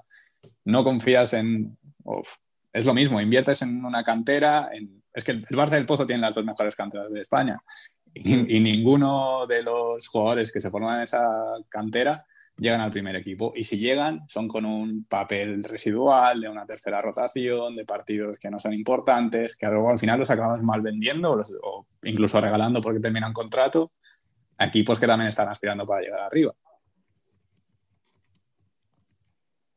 Bueno, quería, quería preguntaros también, ya que lo habéis mencionado antes, eh, por el tema de Miguelín. Ha salido algunos mensajes en, en Twitter eh, metiéndose con aficionados que se habían metido con él previamente en, en esta red social. ¿Vosotros veis eh, adecuado que un jugador salga de esa manera en redes sociales? Eh, yo creo que como personaje público que es, no debería entrar en ese tipo de provocaciones y más siendo tan veterano como, como es, la verdad. Yo creo sinceramente que está fuera de tono esa, esos mensajes, la verdad. Yo, yo rompo ahí un poco la balanza a favor de, Miguelín y te digo el porqué. Eh, al ser personaje público, ser capitán, futbolista, lo que sea, ¿no? Eh, estás hecho a que tu trabajo se critique. Pero una forma, una forma es criticar de forma constructiva y otra es día a día ser a lo mejor insultado y cualquier otra cosa que no se debe de hacer. Yo creo que por ahí han ido los tiros de, Miguelín a la hora de contestar a los que a los que le criticaban. Por eso rompo un poco la balanza a favor de él. Que no se debe de entrar, por supuesto, pero es muy complicado eh, a lo mejor estar eh, año tras año, porque tampoco sabemos las lesiones, lo que haga él fuera de, de, de su vida eh, profesional, pero mm, entiendo también el enfado de él. Yo Y, entiendo que eh, esté enfadado, pero me parece feísimo, tío. A mí no me parece normal. ¿eh? Y, y ya no es solo eso, o sea, la- las, estas últimas son, me parecen lamentables, pero ya la semana pasada creo que era contra Tiumen, no, no sé si era contra Sí. Tiumen o co- contra el Barça. Eh, No, nada, no, 10 contra minutos Tiumen. antes de, que empe- antes de que empezara el partido, mientras su equipo calentaba, y encima hay fotos de- del propio El Pozo que han hecho a lo mejor foto de equipo, y Miguelín está con el móvil, él estaba también increpa o sea, discutiendo con otros aficionados, mm, diciendo eh, aprovechados y no sé, cosas muy lamentables y creando una imagen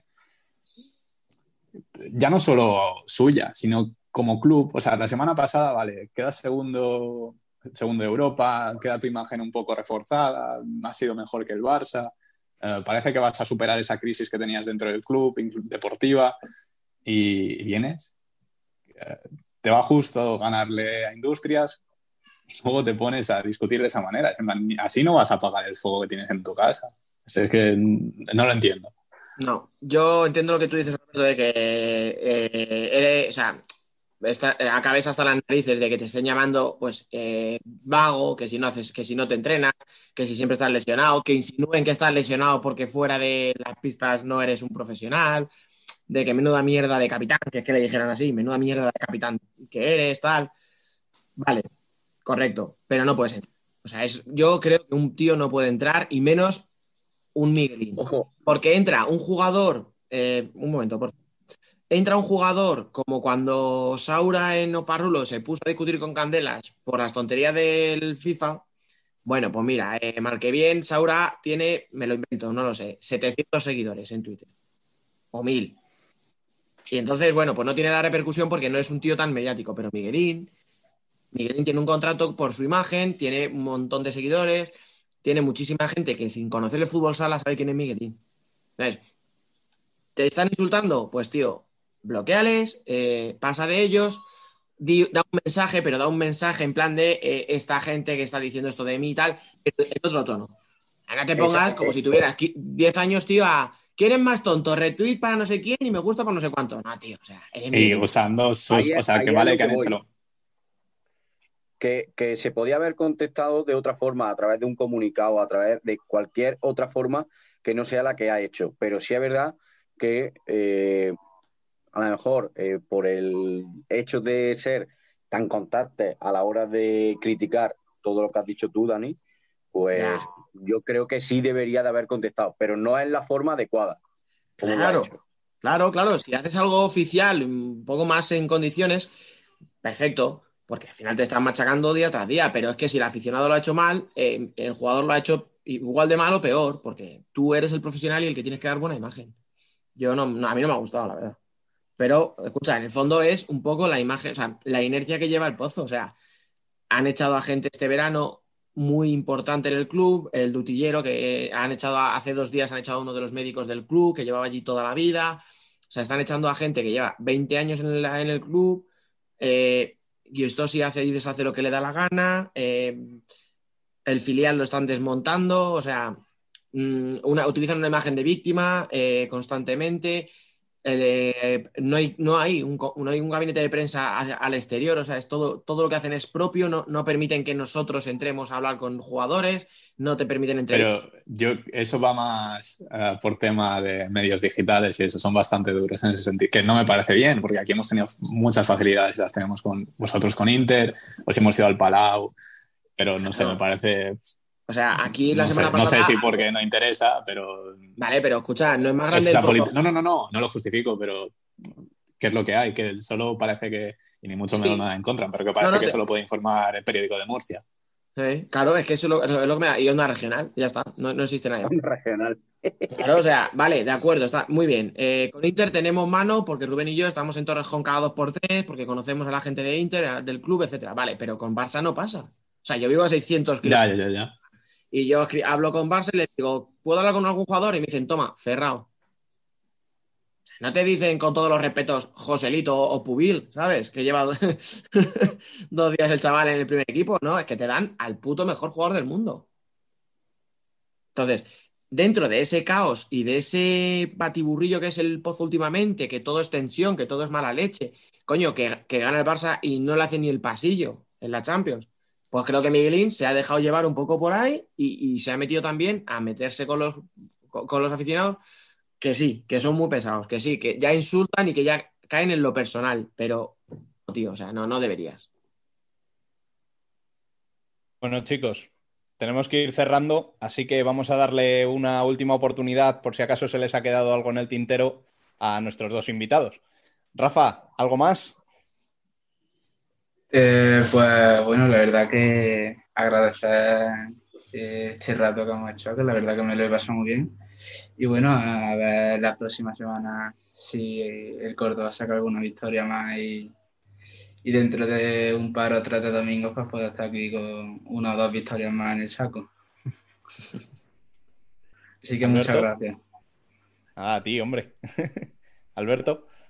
Pues nada, también como dice Rafa, agradeceros que, que me invitéis a, a vuestro programa, como so- soy la referencia del fútbol sala nacional. Bueno, bueno, ya será menos. Sigue, sigue con eso, escucha, pero ¿qué programa serio se cambia el nombre del presentador por una camiseta? Vamos a ver. y No sé de qué me que hablas. cuidáis-. Que cuidáis, que cuidáis bien de, de Bollis y Chillo ahí en Torrejón y que a ver si nos vemos pronto. A ver si es verdad que podemos.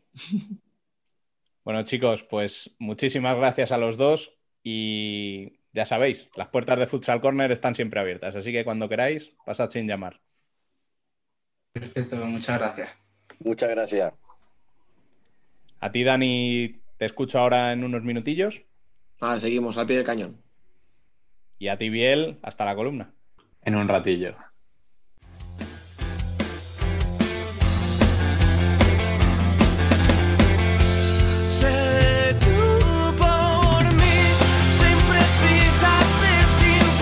Nosotras también somos futsal.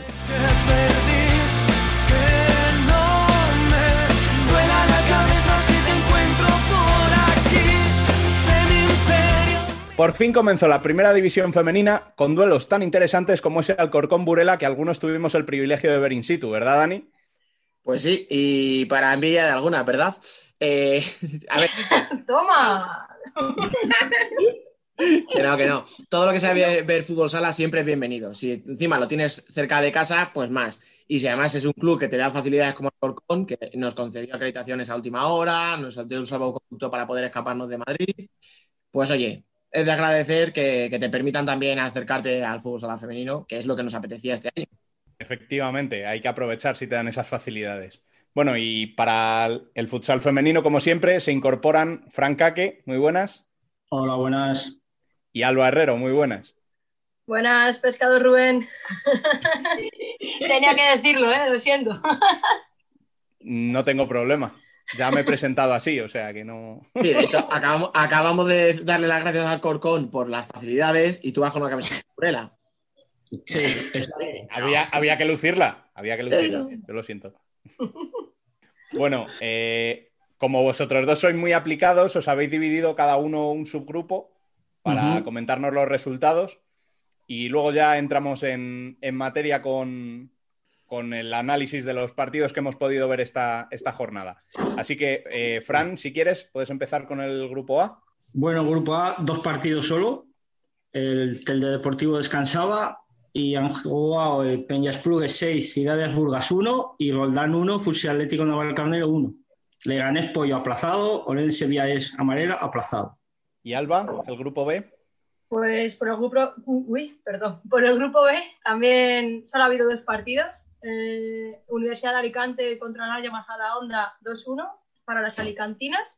Y el partido que yo he tenido la mala suerte de ver por directo en Instagram, mientras otros han tenido la suerte de verlo en directo, Alcorcón 2, Burela 3. Eh, tanto Móstoles contra el Salo Calacán e Intersala contra Melilla eh, estaban aplazados y el Salo Zaragoza le tocaba descansar esta jornada. Vamos a estar con nosotros Julio Delgado, entrenador de Burela. Eh, muy buenas, ¿qué tal? Buenas tardes. Bueno, ¿cómo valoras el partido? ¿Ha sido más duro de lo que esperabas o justo tan duro como esperabas? Sí, sí, sí, ya nos conocíamos, eh, ya sabemos de, de este equipo las ganas que le pone y sobre todo la entrega que, que pone en el 40 por 20. Lo sabíamos que iba a ser un partido muy igualado. eh, no hemos sabido salir un poquito de esa presión tan alta que nos han hecho y tan individual. Hemos estado un poco imprecisas. Bueno, también ellas, es lógico, en- al comienzo de una temporada tan, tan atípica. Pero bueno, sí, nos esperábamos ese tipo de partido y bueno, pues al final han caído los tres puntos y nos vamos contentos para Burela. Eso te iba a preguntar. El principio no sé si te ha sorprendido porque habéis empezado muy bien con un gol muy rápido a la contra, pero luego se apretaban en 30 metros, no os dejaban salir. Eh, veíamos gestos en las jugadoras un poco de, no voy a decir desesperación, pero de ¿qué hacemos? Eh, no sé, ¿tenías algo preparado? ¿Qué ha pasado en el descanso también? Si es cuestión física el cambio que ha habido o, o es porque habéis hablado previamente de qué hacer para salir de esa presión.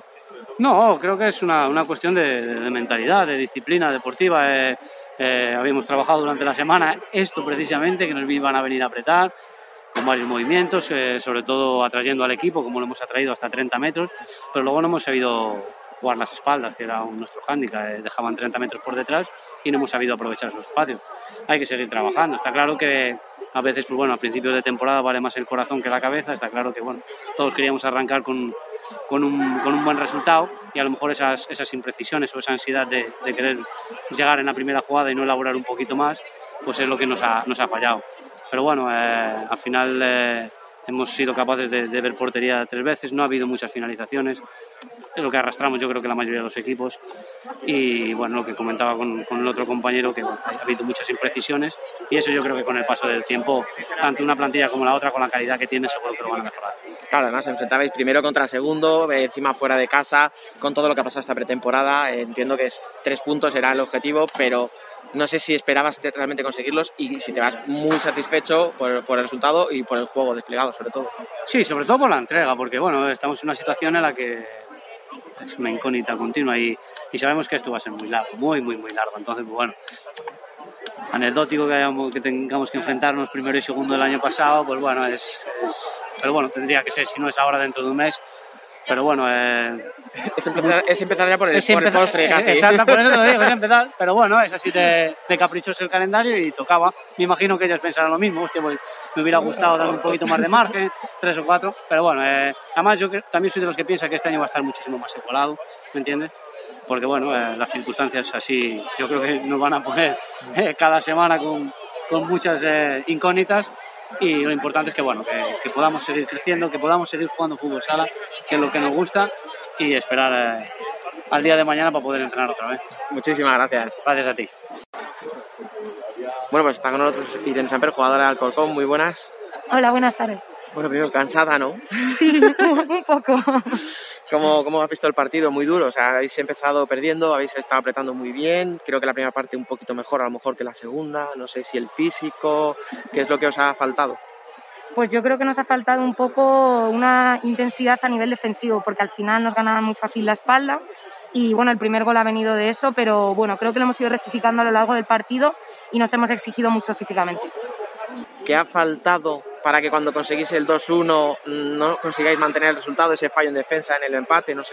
Pues yo creo que concentración, ¿no? Al final lo que has dicho ha sido un fallo, un error, eh, lo han aprovechado perfectamente y sí que nos ha faltado ese puntito de concentración en esos momentos que teníamos que dominar más el partido.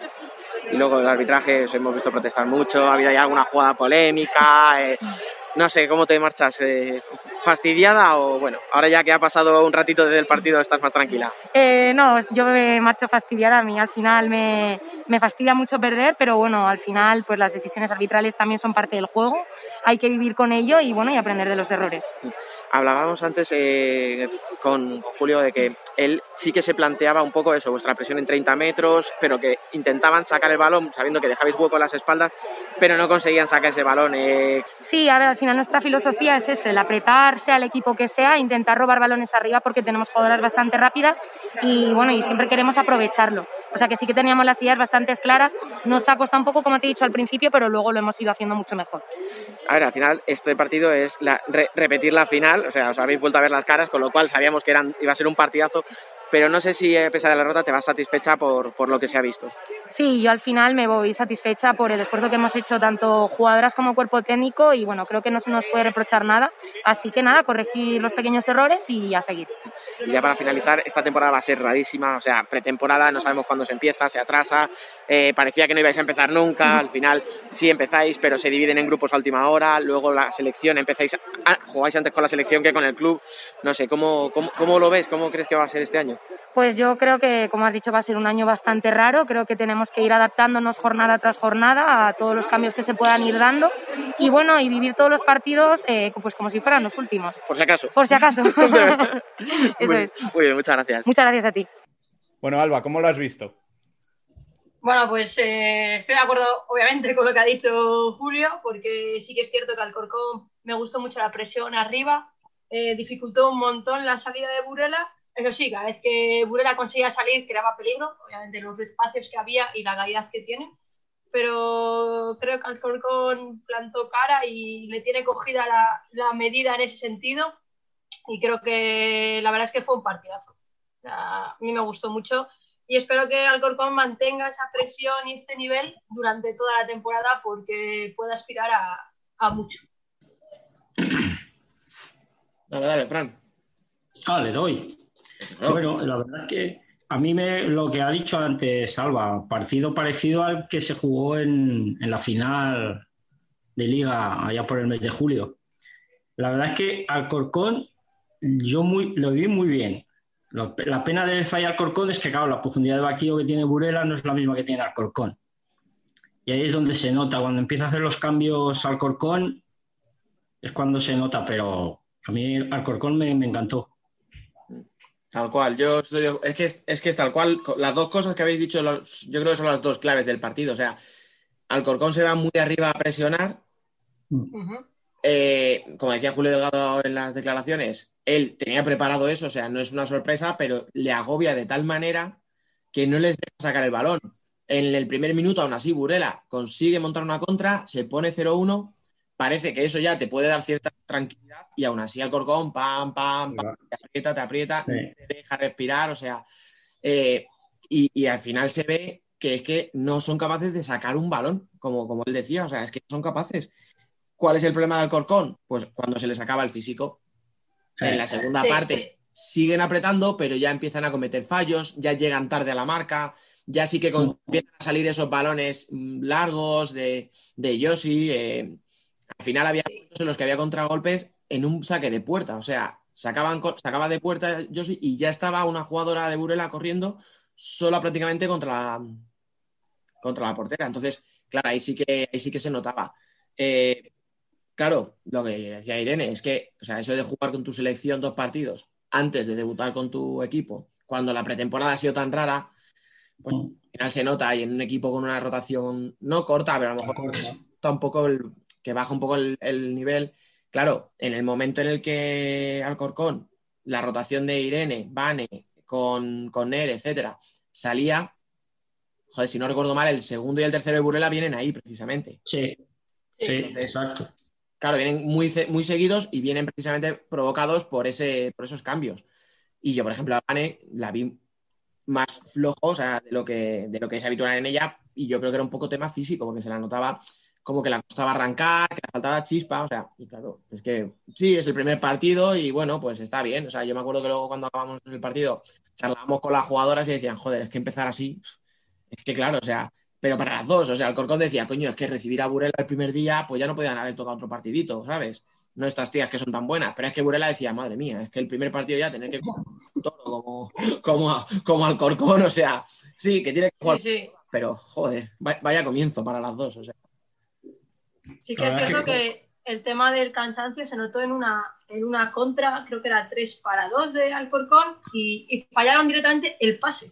Y cuando tú fallas un pase, que fallaron al final del partido bastantes, es tema cansancio, de que o, o no te llega la pierna o estás más cansada y dices, es que no, no he controlado, ¿sabes?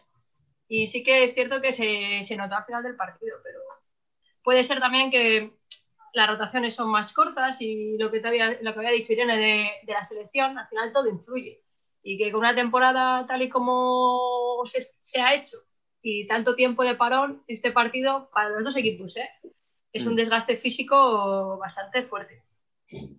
Sí, es que es, es un desgaste brutal. Y aparte, es que llevan de pretemporada. Burela creo que lleva ya más de un mes de pretemporada. Sí, creo que sí. Entonces, claro, por mucho que estés entrenando, llega un momento que el pico, claro, no puedes estar todo el mes igual. Y no es lo mismo entrenar que competir, eso está claro. Sí, y al final los primeros partidos, pues las piernas las tienes más cargadas porque te meten mucha tralla física. Claro, sí, por eso al final, o sea, el partido fue un partidazo. Aún así, o sea, fue una intensidad brutal, eh, muchísimo ataque, mucho, mucha presión alta. Pero claro, a lo mejor el partido es distinto si no lo encontramos en la jornada 7, no lo sé. Sí, yo creo que sí. No, bueno, Alcorcón hubiera jugado igual, eso sí. Sí. Sí. No, eso nos lo dejó claro Piru, que, que no le hemos. no- o sea, charlamos un ratillo con él fuera de micro y él lo decía, dice, me da igual, si es que yo voy a seguir apretando aquí el culo a la chica, vamos, o sea, sí o sí. Y las jugadoras lo tienen claro y, y- y- y comulgan totalmente con esa idea, o sea, ellas saben que, que el estilo no se negocia, como dicen algunos por ahí.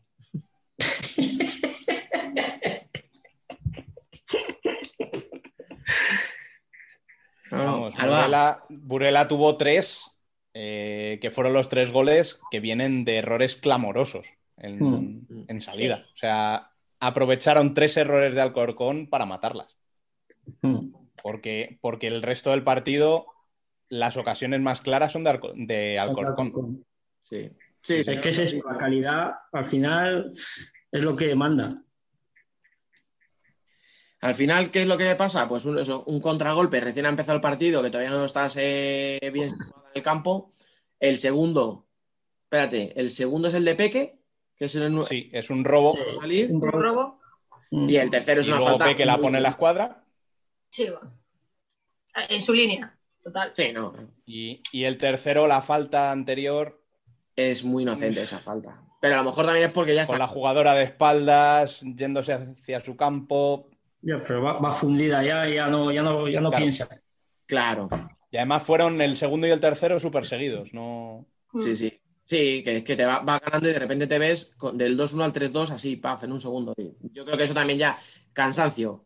Te remontan así en un momento. pare- No voy a decir sin esfuerzo, pero parece que ha sido fácil la remontada. Y dices, joder. Y ahora que, y aún así aguantaron y tuvieron ocasiones. Y hay una al segundo palo, si no recuerdo mal, en el último minuto, que no llegan por centímetros y, y era medio Sí. gol. o sea. Sí. Y el- por cierto, eh, hablando del 2-3, Alba, ¿hay cantada o no hay cantada? Qué mala persona eres. No, para mí no. Yo lo siento mucho, pero no, no, no lo considero una cantada. Sí considero que se podría hacer más. Pero eso es muy fácil decirlo ahora. Y dices, yo te podría haber hecho más. Pero en ese momento, tú date cuenta que también todo el partido que lleva, no lo considero cantada. Lo siento mucho. No, me- no vas a conseguir que lo diga. No lo considero cantada. Pero yo, si yo pregunto por tu experiencia como portera, no por. Es que ayer le dije que me había encantado el partido de Estela y lo primero que me dice es, pues no, pues se la ha comido. Digo, bueno, eh, un error. Pues no se la ha comido. Se puede haber Hombre, la sensación, la sensación que yo tuve allí es que la barrera podía haber estado mejor colocada. Bueno, creo. pero muchas veces la barrera no te hace caso. Ahí sí que te voy a hablar desde. Ahí ya no lo sé, pero, pero sí que es cierto que con una barrera bien colocada No es hubiese. un tiro es- frontal. Por eso te digo que, a ver, que se podría haber resolucionado, que se podría haber. que- pero no lo considero una cantada tampoco. O sea, no. Bueno, es que no, no Vale. vamos a conseguir que hable mal de una portera en la vida. No, creo que no, creo que no vais a conseguir, la verdad. Yo lo voy a seguir intentando, ¿eh? O sea, Vale, yo me voy a- vale, tú dale ahí. voy a buscar fallos para decirte, y ahora, y esta, y ahora tampoco. Luego te mando unos vídeos míos de goles y verás cómo ahí sí son cantadas, sí. Así, Mira, esto, esto es. Esto es una cantada. Pero, pero imbatida en primera. Ay, ay, ahí está, ahí, Ahí está. está. No lo puede decir Es mucha gente. indiscutible.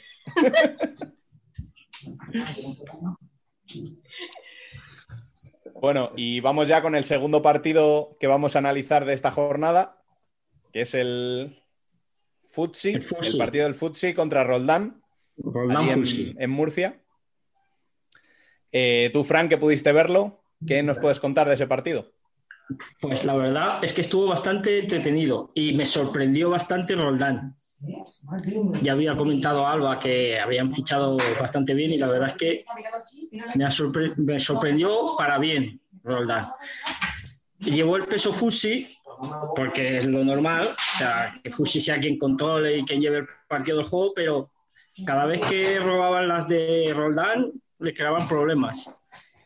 Y la verdad es que el partido estuvo bastante entretenido más dominio de Fursi, pero claro, si Fursi falló más de la cuenta y Roldán la que tuvo, tuvo unas cuantas, pero la que tuvo además la metió de chorra porque le pegó a una de, de Fursi y se fue para adentro. El empate a uno, pero el partido estuvo bastante bien. Yo estuve viendo el final de, de la segunda parte, porque antes no pude, y la verdad es que me- me- lo que vi me gustó mucho de Roldán, sí que es cierto. Eh, me gustó mucho también la idea de que el Futsi a riesgo de 5, que también hay que darle mérito, porque se podía haber dicho, pues con un 1-1 me, me planto aquí y ya está. Y se la jugó de 5. Eh, Ame estuvo a punto de marcar un golazo, porque no tiene una pierna, tiene un cañón Sí. esa mujer. O sea, y fue que de verdad yo, madre mía. Eh, y movió muy bien el balón. Y luego, nada, quedaban segundos y estuvo a puntísimo de marcar el Roldán. No me acuerdo quién tiró. Que fue como, "Uf, si marca ahora. Pero la verdad es que los últimos, nada, eso estuve viendo los últimos minutos, eh, los últimos 10 minutos así, y me, me gustó un montón ambos equipos. Va a ser complicado ganar ahí en, en Roldán, me, me temo. Sí, sí, sí, sí. Yo, yo ya dije que Roldán tenía buen equipo. Ahí lo dejo, lo sigo diciendo. Y ahora con razones, ya, encima. Ahora con razones, sí, sí. Sí, porque más las chiquillas jóvenes que ha cogido de, de UCAM, todo el partido corriendo. O sea, Sí, sí, sí, sí. es una bestialidad porque están todo el partido corriendo. Te esperan en media cancha, pero en cuanto puede ya te, te suben a presionar, vuelven otra en media cancha, te presionan. La verdad es que estuvo muy bien el partido.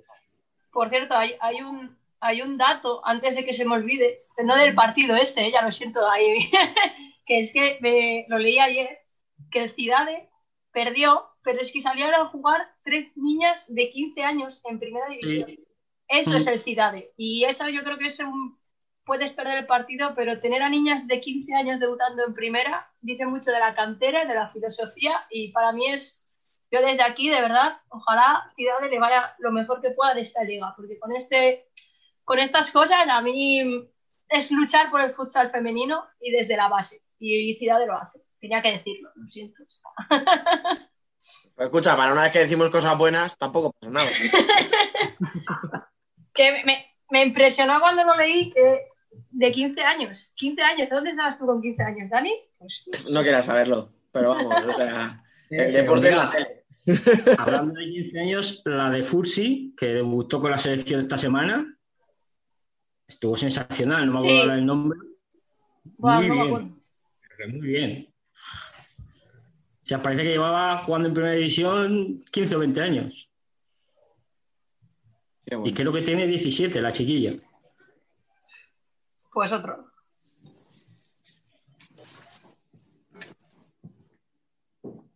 Bueno, y este fin de semana eh, has dicho que el equipo descansaba, Alba, pero ha habido problemas, ¿no? Con el Sala Zaragoza en un amistoso que han jugado. Sí, han jugado, bueno, ha habido un poco de... Bueno, ha jugado.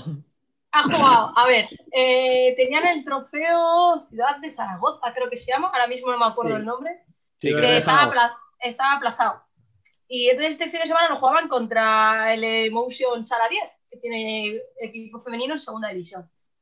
Y las chicas del Sala, eh, perdón, que, bueno, del Sala 10, voy a, voy a diferenciar, ¿eh? del Sala 10, eh, querían protestar porque en segunda división no tienen test semanales. Entonces querían protestar eh, haciendo como un parón, cosa que del Sala Zaragoza lo sabía. Y querían jugar con mascarilla. Obviamente, eh, no querían jugársela. Por ejemplo, yo he visto algún partido de segunda división y se han jugado con mascarilla todos, los dos equipos. Sí. Es más, bueno, luego te cuento otra. Venga. Eh, entonces, eh, pita el inicio y se quedan esperando las del Sala 10 y coge el Sala Zaragoza y marca gol. Y es que en Twitter, por ejemplo, en el Twitter del Sala Zaragoza pone eh, gol debido a despiste general. Sí, como si no se hubieran enterado de que el partido había empezado y no hubiera sido que Claro. O sea, Y encima es que debía de ser que el entrenador estaba diciéndoles como, mételo, mételo, que no pasa nada. Y no sé, yo personalmente diré que me parece una vergüenza, literal. Si unas compañeras que tienen menos, me- menos medio están protestando por algo que me parece por la salud pública, por la salud de cada uno, eh, no puedes ir tú en un partido amistoso a marcar un gol, luego no pedir perdón y luego decir que es un despiste. ¿Qué despiste? No es un despiste. Es que no tienes valores. Lo siento mucho. Y cuando alguien no tiene valores, pues hay que decirlo. Y las cosas así no, si cada uno va por su lado, de aquí no se avanza para nada. Así que en Twitter se arma un poco, porque además hace una semana o dos eh, hubo un caso positivo en el Sala Zaragoza en el staff técnico. Y en vez de parar, pudieron hacerse test y como ninguna de las jugadoras dio positivo, no, se, no, no pararon los entrenamientos. Cosa que el resto de equipos sí ha hecho. Entonces, venía como de largo y este fin de semana, pues, pues ha saltado. sí, y luego hay gente que ha defendido al Sala Zaragoza porque te dicen, es que no es obligatorio, es que lo de la mascarilla es si quieres. Pero da igual. O sea, podemos debatir si un equipo debería jugar con mascarilla contra otro que no la lleva. Pero una vez que un equipo dice, me voy a, voy a hacer un plantón cuando pite el árbitro en inicio, cuando suene la bocina, me quedo parado, ya está feo que tú te pongas a jugar.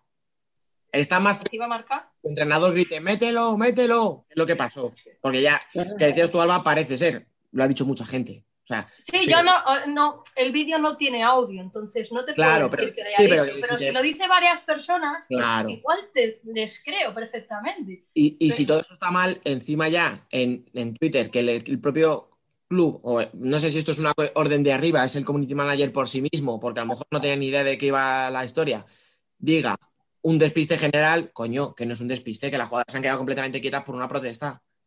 Que es que luego sí jugaron el partido. Si dices que no lo juega, vale, pero es que jugaron el partido, era una protesta simbólica. Y tú, en vez de ayudar, que vas a tener más visión, porque estás en primera, porque eres el Sala Zaragoza, ha- haces lo contrario. En vez de ayudar, pues es que vas contra ellas. Pues no me parece normal. Y entonces entiendo que se haya formado ese revuelo en Twitter. Porque a veces mm, hay que enseñar las cosas para que la gente vea que se hacen mal, porque están mal hechas. Pues sí. Y por ejemplo, en, en segunda división, el Unami eh, fue a jugar a, a Toledo contra el um, Villa, Villacañas, puede ser, no sé si me Villacañas, sí. no. Sí, Villacañas, sí. creo que es. Y dijo que si, que si el otro equipo se negaba a jugar, pues que no pasaba nada, pero ellas no jugaban sin mascarilla. Y perdieron el partido 1-0, porque se suspendió, no jugaron, porque el otro equipo se negó. Ahí ya no te va a entrar en decisiones, cada equipo tiene sus decisiones. A mí me parece, me parece perfecto que el UNAMI diga, si no hay test, yo juego con mascarilla, y si no juego con mascarilla, no juego. Perfecto. Y que diga el Villacañas, que diga, pues yo juego como quiera. Bueno, eso es decisión de cada uno. Pero, pero no haces una, una reivindicación y encima marcas gol. Es que en un torneo amistoso. Es que torneo amistoso. Es, es feísimo. Te lo querías llevar, pues te doy el, tor- el, tor- el trofeo y ya está. Es que yo soy el Sara, el Sara 10 y digo, bueno, venga, pues hasta aquí, ¿eh? Adiós. Sí, estuvo, estuvo muy feo y al La final protesta se convierte en el resto del partido. en- la protesta se convierte en una vergüenza. Porque las imágenes es- es- han dado un revuelo de la leche y al final es una vergüenza. Y al final queda mal, pues lo que queda mal, el futsal. Y ya está. efectivamente, como siempre, La verdad que fatal. A ver, mira, de todas formas, yo pregunté, hablando con gente de Zaragoza, y bueno, sí, por lo que se ve, Corredera les dijo que sí, que marcaran el gol. Tampoco te voy a decir que me sorprenda, porque lo he tenido de entrenador siete años, creo. O sea que tampoco es algo que me sorprenda. hombre, traía un poquito. Mójate, Fran, que solo se moja Dani siempre. Ay, ay, ay, gracias, por fin. A ver, está. Yo no lo veo bien. O sea, me parece una, una guarrada que además. Pero claro, es que tampoco tiene muy buena fama en Zaragoza el Sala Zaragoza. No, no la tiene. No la tiene, pero porque se la ha ganado. También te lo digo que se la ha Por ganado. cosas así. Por Exacto, muchas cosas así. Ha hecho cosas así, aparte de lo que ha comentado antes, Alba, del positivo que tuvieron. Todos los demás equipos paran, pero tú no paras. No puedes aplicarte un protocolo que tú quieras, que a ti te convenga, tal y como están las cosas.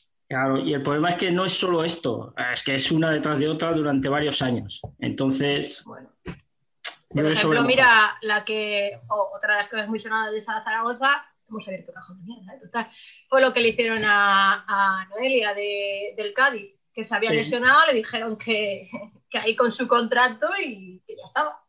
Sí, sí, exacto. Por eso te digo que ahí en Zaragoza la gente sabe lo que hay, sabe el Sí, comportamiento. sí, sí, y te lo cuentan, ¿eh? Porque yo estaba hablando con gente de Zaragoza y no tiene Sí, ningún no, problema en pues. decirte que, que no es la primera ni será la última vez. Exacto. Por eso te digo que a, a la gente de fuera le habrá sorprendido, pero a la gente de Aragón, para nada. Por desgracia, para nada. y ya podemos dejar de ya podemos cerrar el cajón porque creo que nos, que nos van a bloquear a todos los, de, los del Sala Zaragoza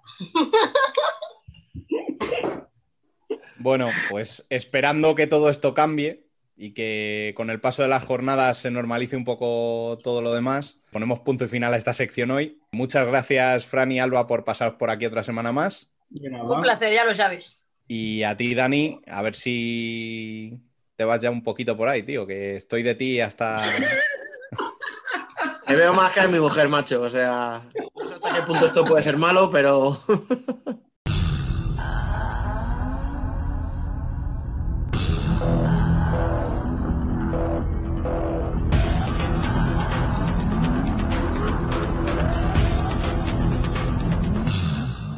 Worldwide Futsal.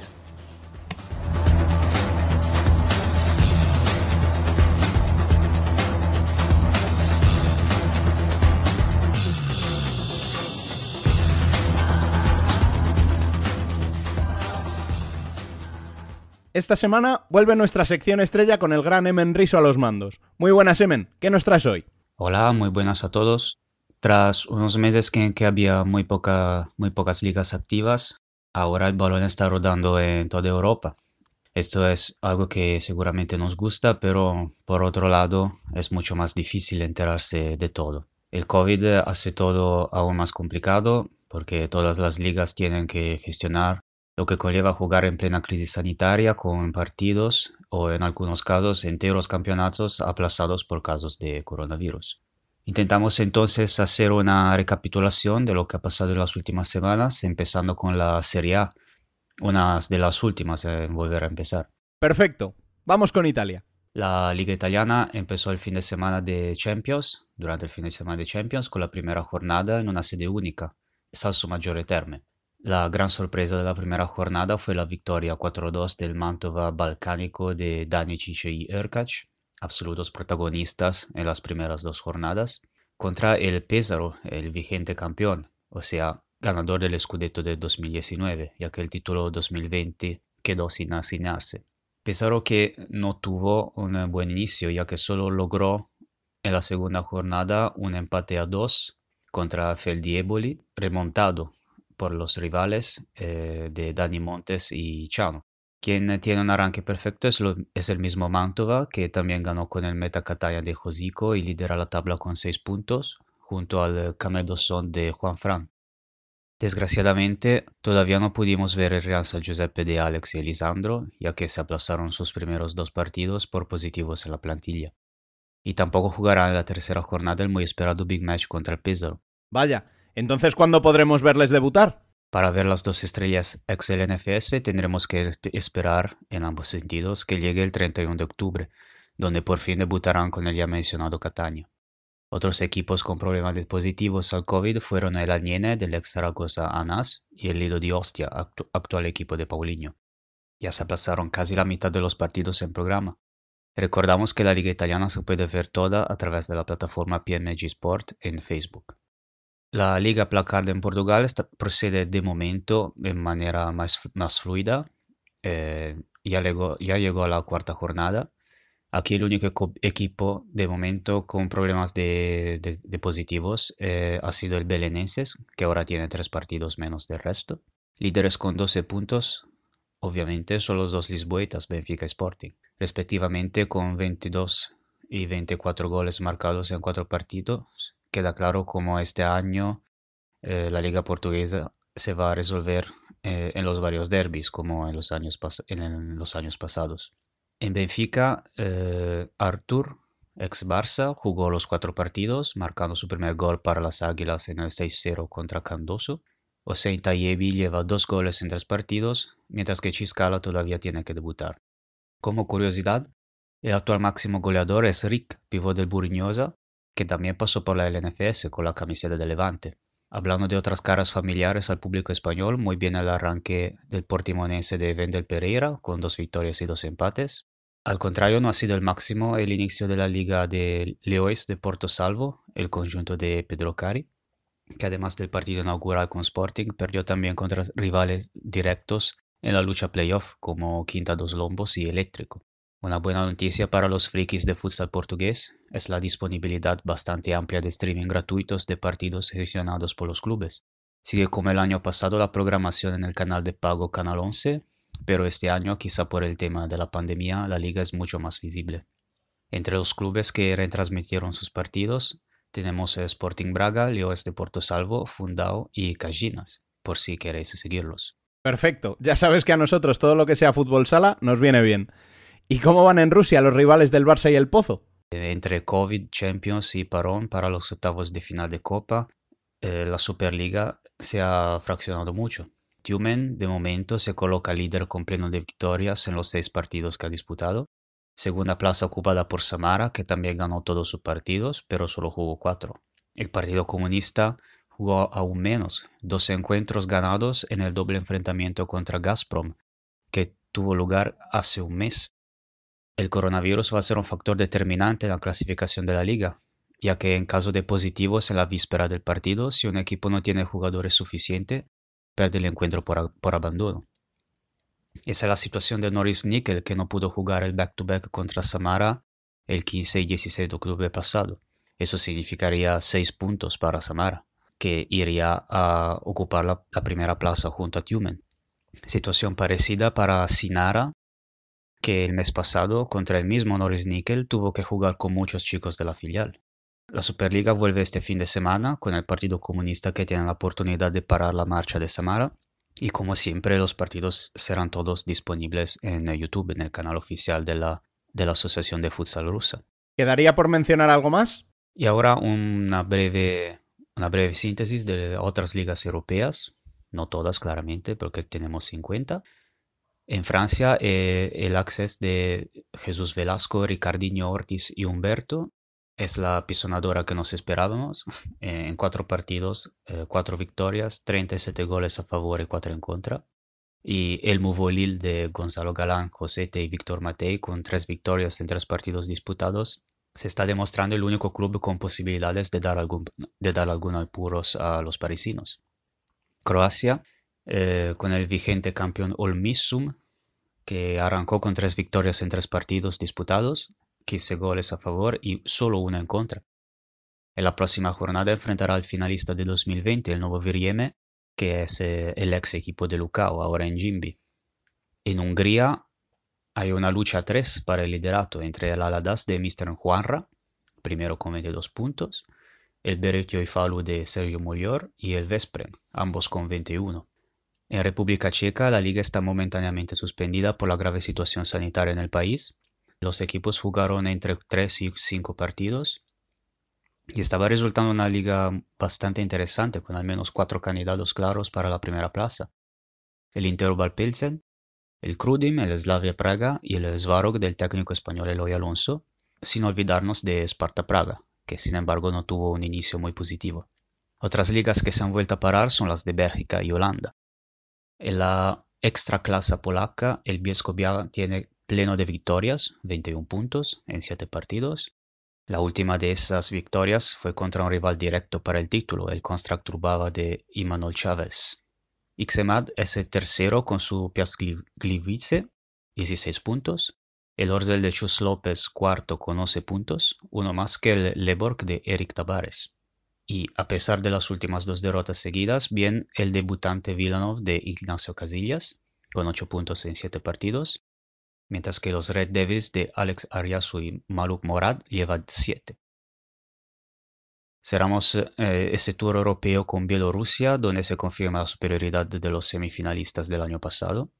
El vigente campeón Viten es líder con 7 victorias en 7 partidos y la más reciente en el big match de la semana contra Stalitsa, que queda segundo. También tenían que enfrentarse los otros dos, eh, VRZ y BCH, pero se aplazó el partido por casos de COVID. URZ de Gomel es eh, tercero con 16 puntos, mientras que BCH también de Gomel, cuarto con 12 puntos. Por último, nos vamos un, momento a Vietnam y damos la enhorabuena a Antonio García, que el pasado 15 de octubre consiguió la liga con Nam. Se trata del décimo título para el club. Yo diría que por esta semana hemos viajado bastante, ¿no, Rubén? Creo que sí, que es hora de descansar un poco, que si no vamos a tener que guardar cuarentena con tanto viaje. Y tras el mejor resumen internacional, terminamos el programa con la columna por Bielizque. Hola, soy Peque, jugadora del pescado Rubén Burela, y os invito a que escuchéis la mejor información de fútbol sala en el podcast de Futsal Corner. ¿Os lo vais a perder?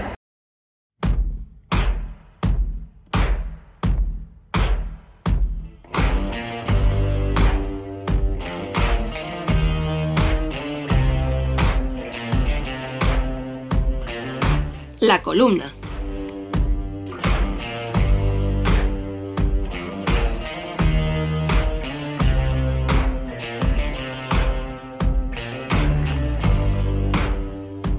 Pasado 10 de octubre se celebraba el Día Internacional de la Salud Mental. Pedimos perdón por la parte que nos toca, pues creemos que dada la importancia que requiere, merecía una mención especial en el capítulo anterior. Y es que nuestras vidas cotidianas se han visto alteradas debido a la pandemia de la COVID-19, Retos personales y profesionales para personal sanitario que presta sus servicios en un entorno complicado y con el miedo de contagiar a sus seres queridos. Estudiantes que deben adaptarse a las clases online, poniendo contacto con maestros y demás alumnos. Trabajadores metidos en una situación poco optimista que pone en peligro sus fuentes de ingresos. Y para las personas con afecciones de salud mental que ante esta nueva normalidad viven más aisladas socialmente que antes. La experiencia en anteriores emergencias nos hace presagiar que las necesidades de apoyo psicosocial o en materia de salud mental aumentarán de forma considerable en los próximos años, motivo por el cual debemos darle visibilidad a la causa y normalizarla. Para ello sería interesante buscar ejemplos a seguir, siempre teniendo en cuenta que cada situación es muy personal. Es algo complicado, pues siempre ha sido un tema tabú, pero ¿a cuánta gente ayudaría que, por ejemplo, un jugador con el nombre de Sergio Lozano, Miguelín o Alex Yepes cuente su experiencia como profesional a la hora de superar épocas de ansiedad o depresión?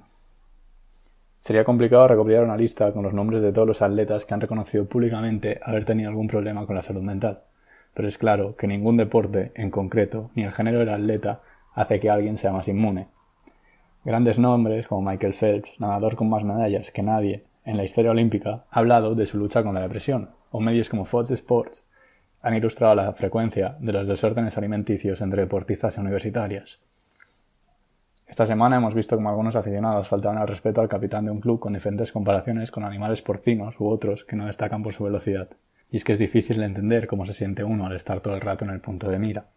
Desde aquí me pregunto si alguien en su oficina tiene a gente gritándole cuando entra a trabajar. Añadamos el factor de las redes sociales, con sus correspondientes expertos, que acarrea cualquier tipo de discusión sin objetivos constructivos, que facilita la falta de respeto y se buscan constantemente conclusiones polarizadas. Es por ello que desde estas humildes palabras me gustaría incentivar a diferentes instituciones o clubes a que respondan a esta común e invisibilizada problemática con diferentes iniciativas, no solo desde el punto de vista de los negocios, pues si un jugador es más feliz, será un mejor jugador, lo cual traerá mayores victorias, sino también para ayudar a los que comparten esta lucha, facilitándoles un ejemplo de superación. Y hasta aquí el quinto programa de esta segunda temporada. Gracias por vuestros mensajes de apoyo, por la repercusión que nos dais y ese feedback que nos ayuda a seguir con la ilusión del primer día. Ya mismo estamos en prejornada, así que permaneced atentos a nuestras redes sociales, además de nuestra web y canal de YouTube, porque habrá mucho de lo que hablar en los próximos días. Volvemos el martes que viene. Hasta entonces, sed felices.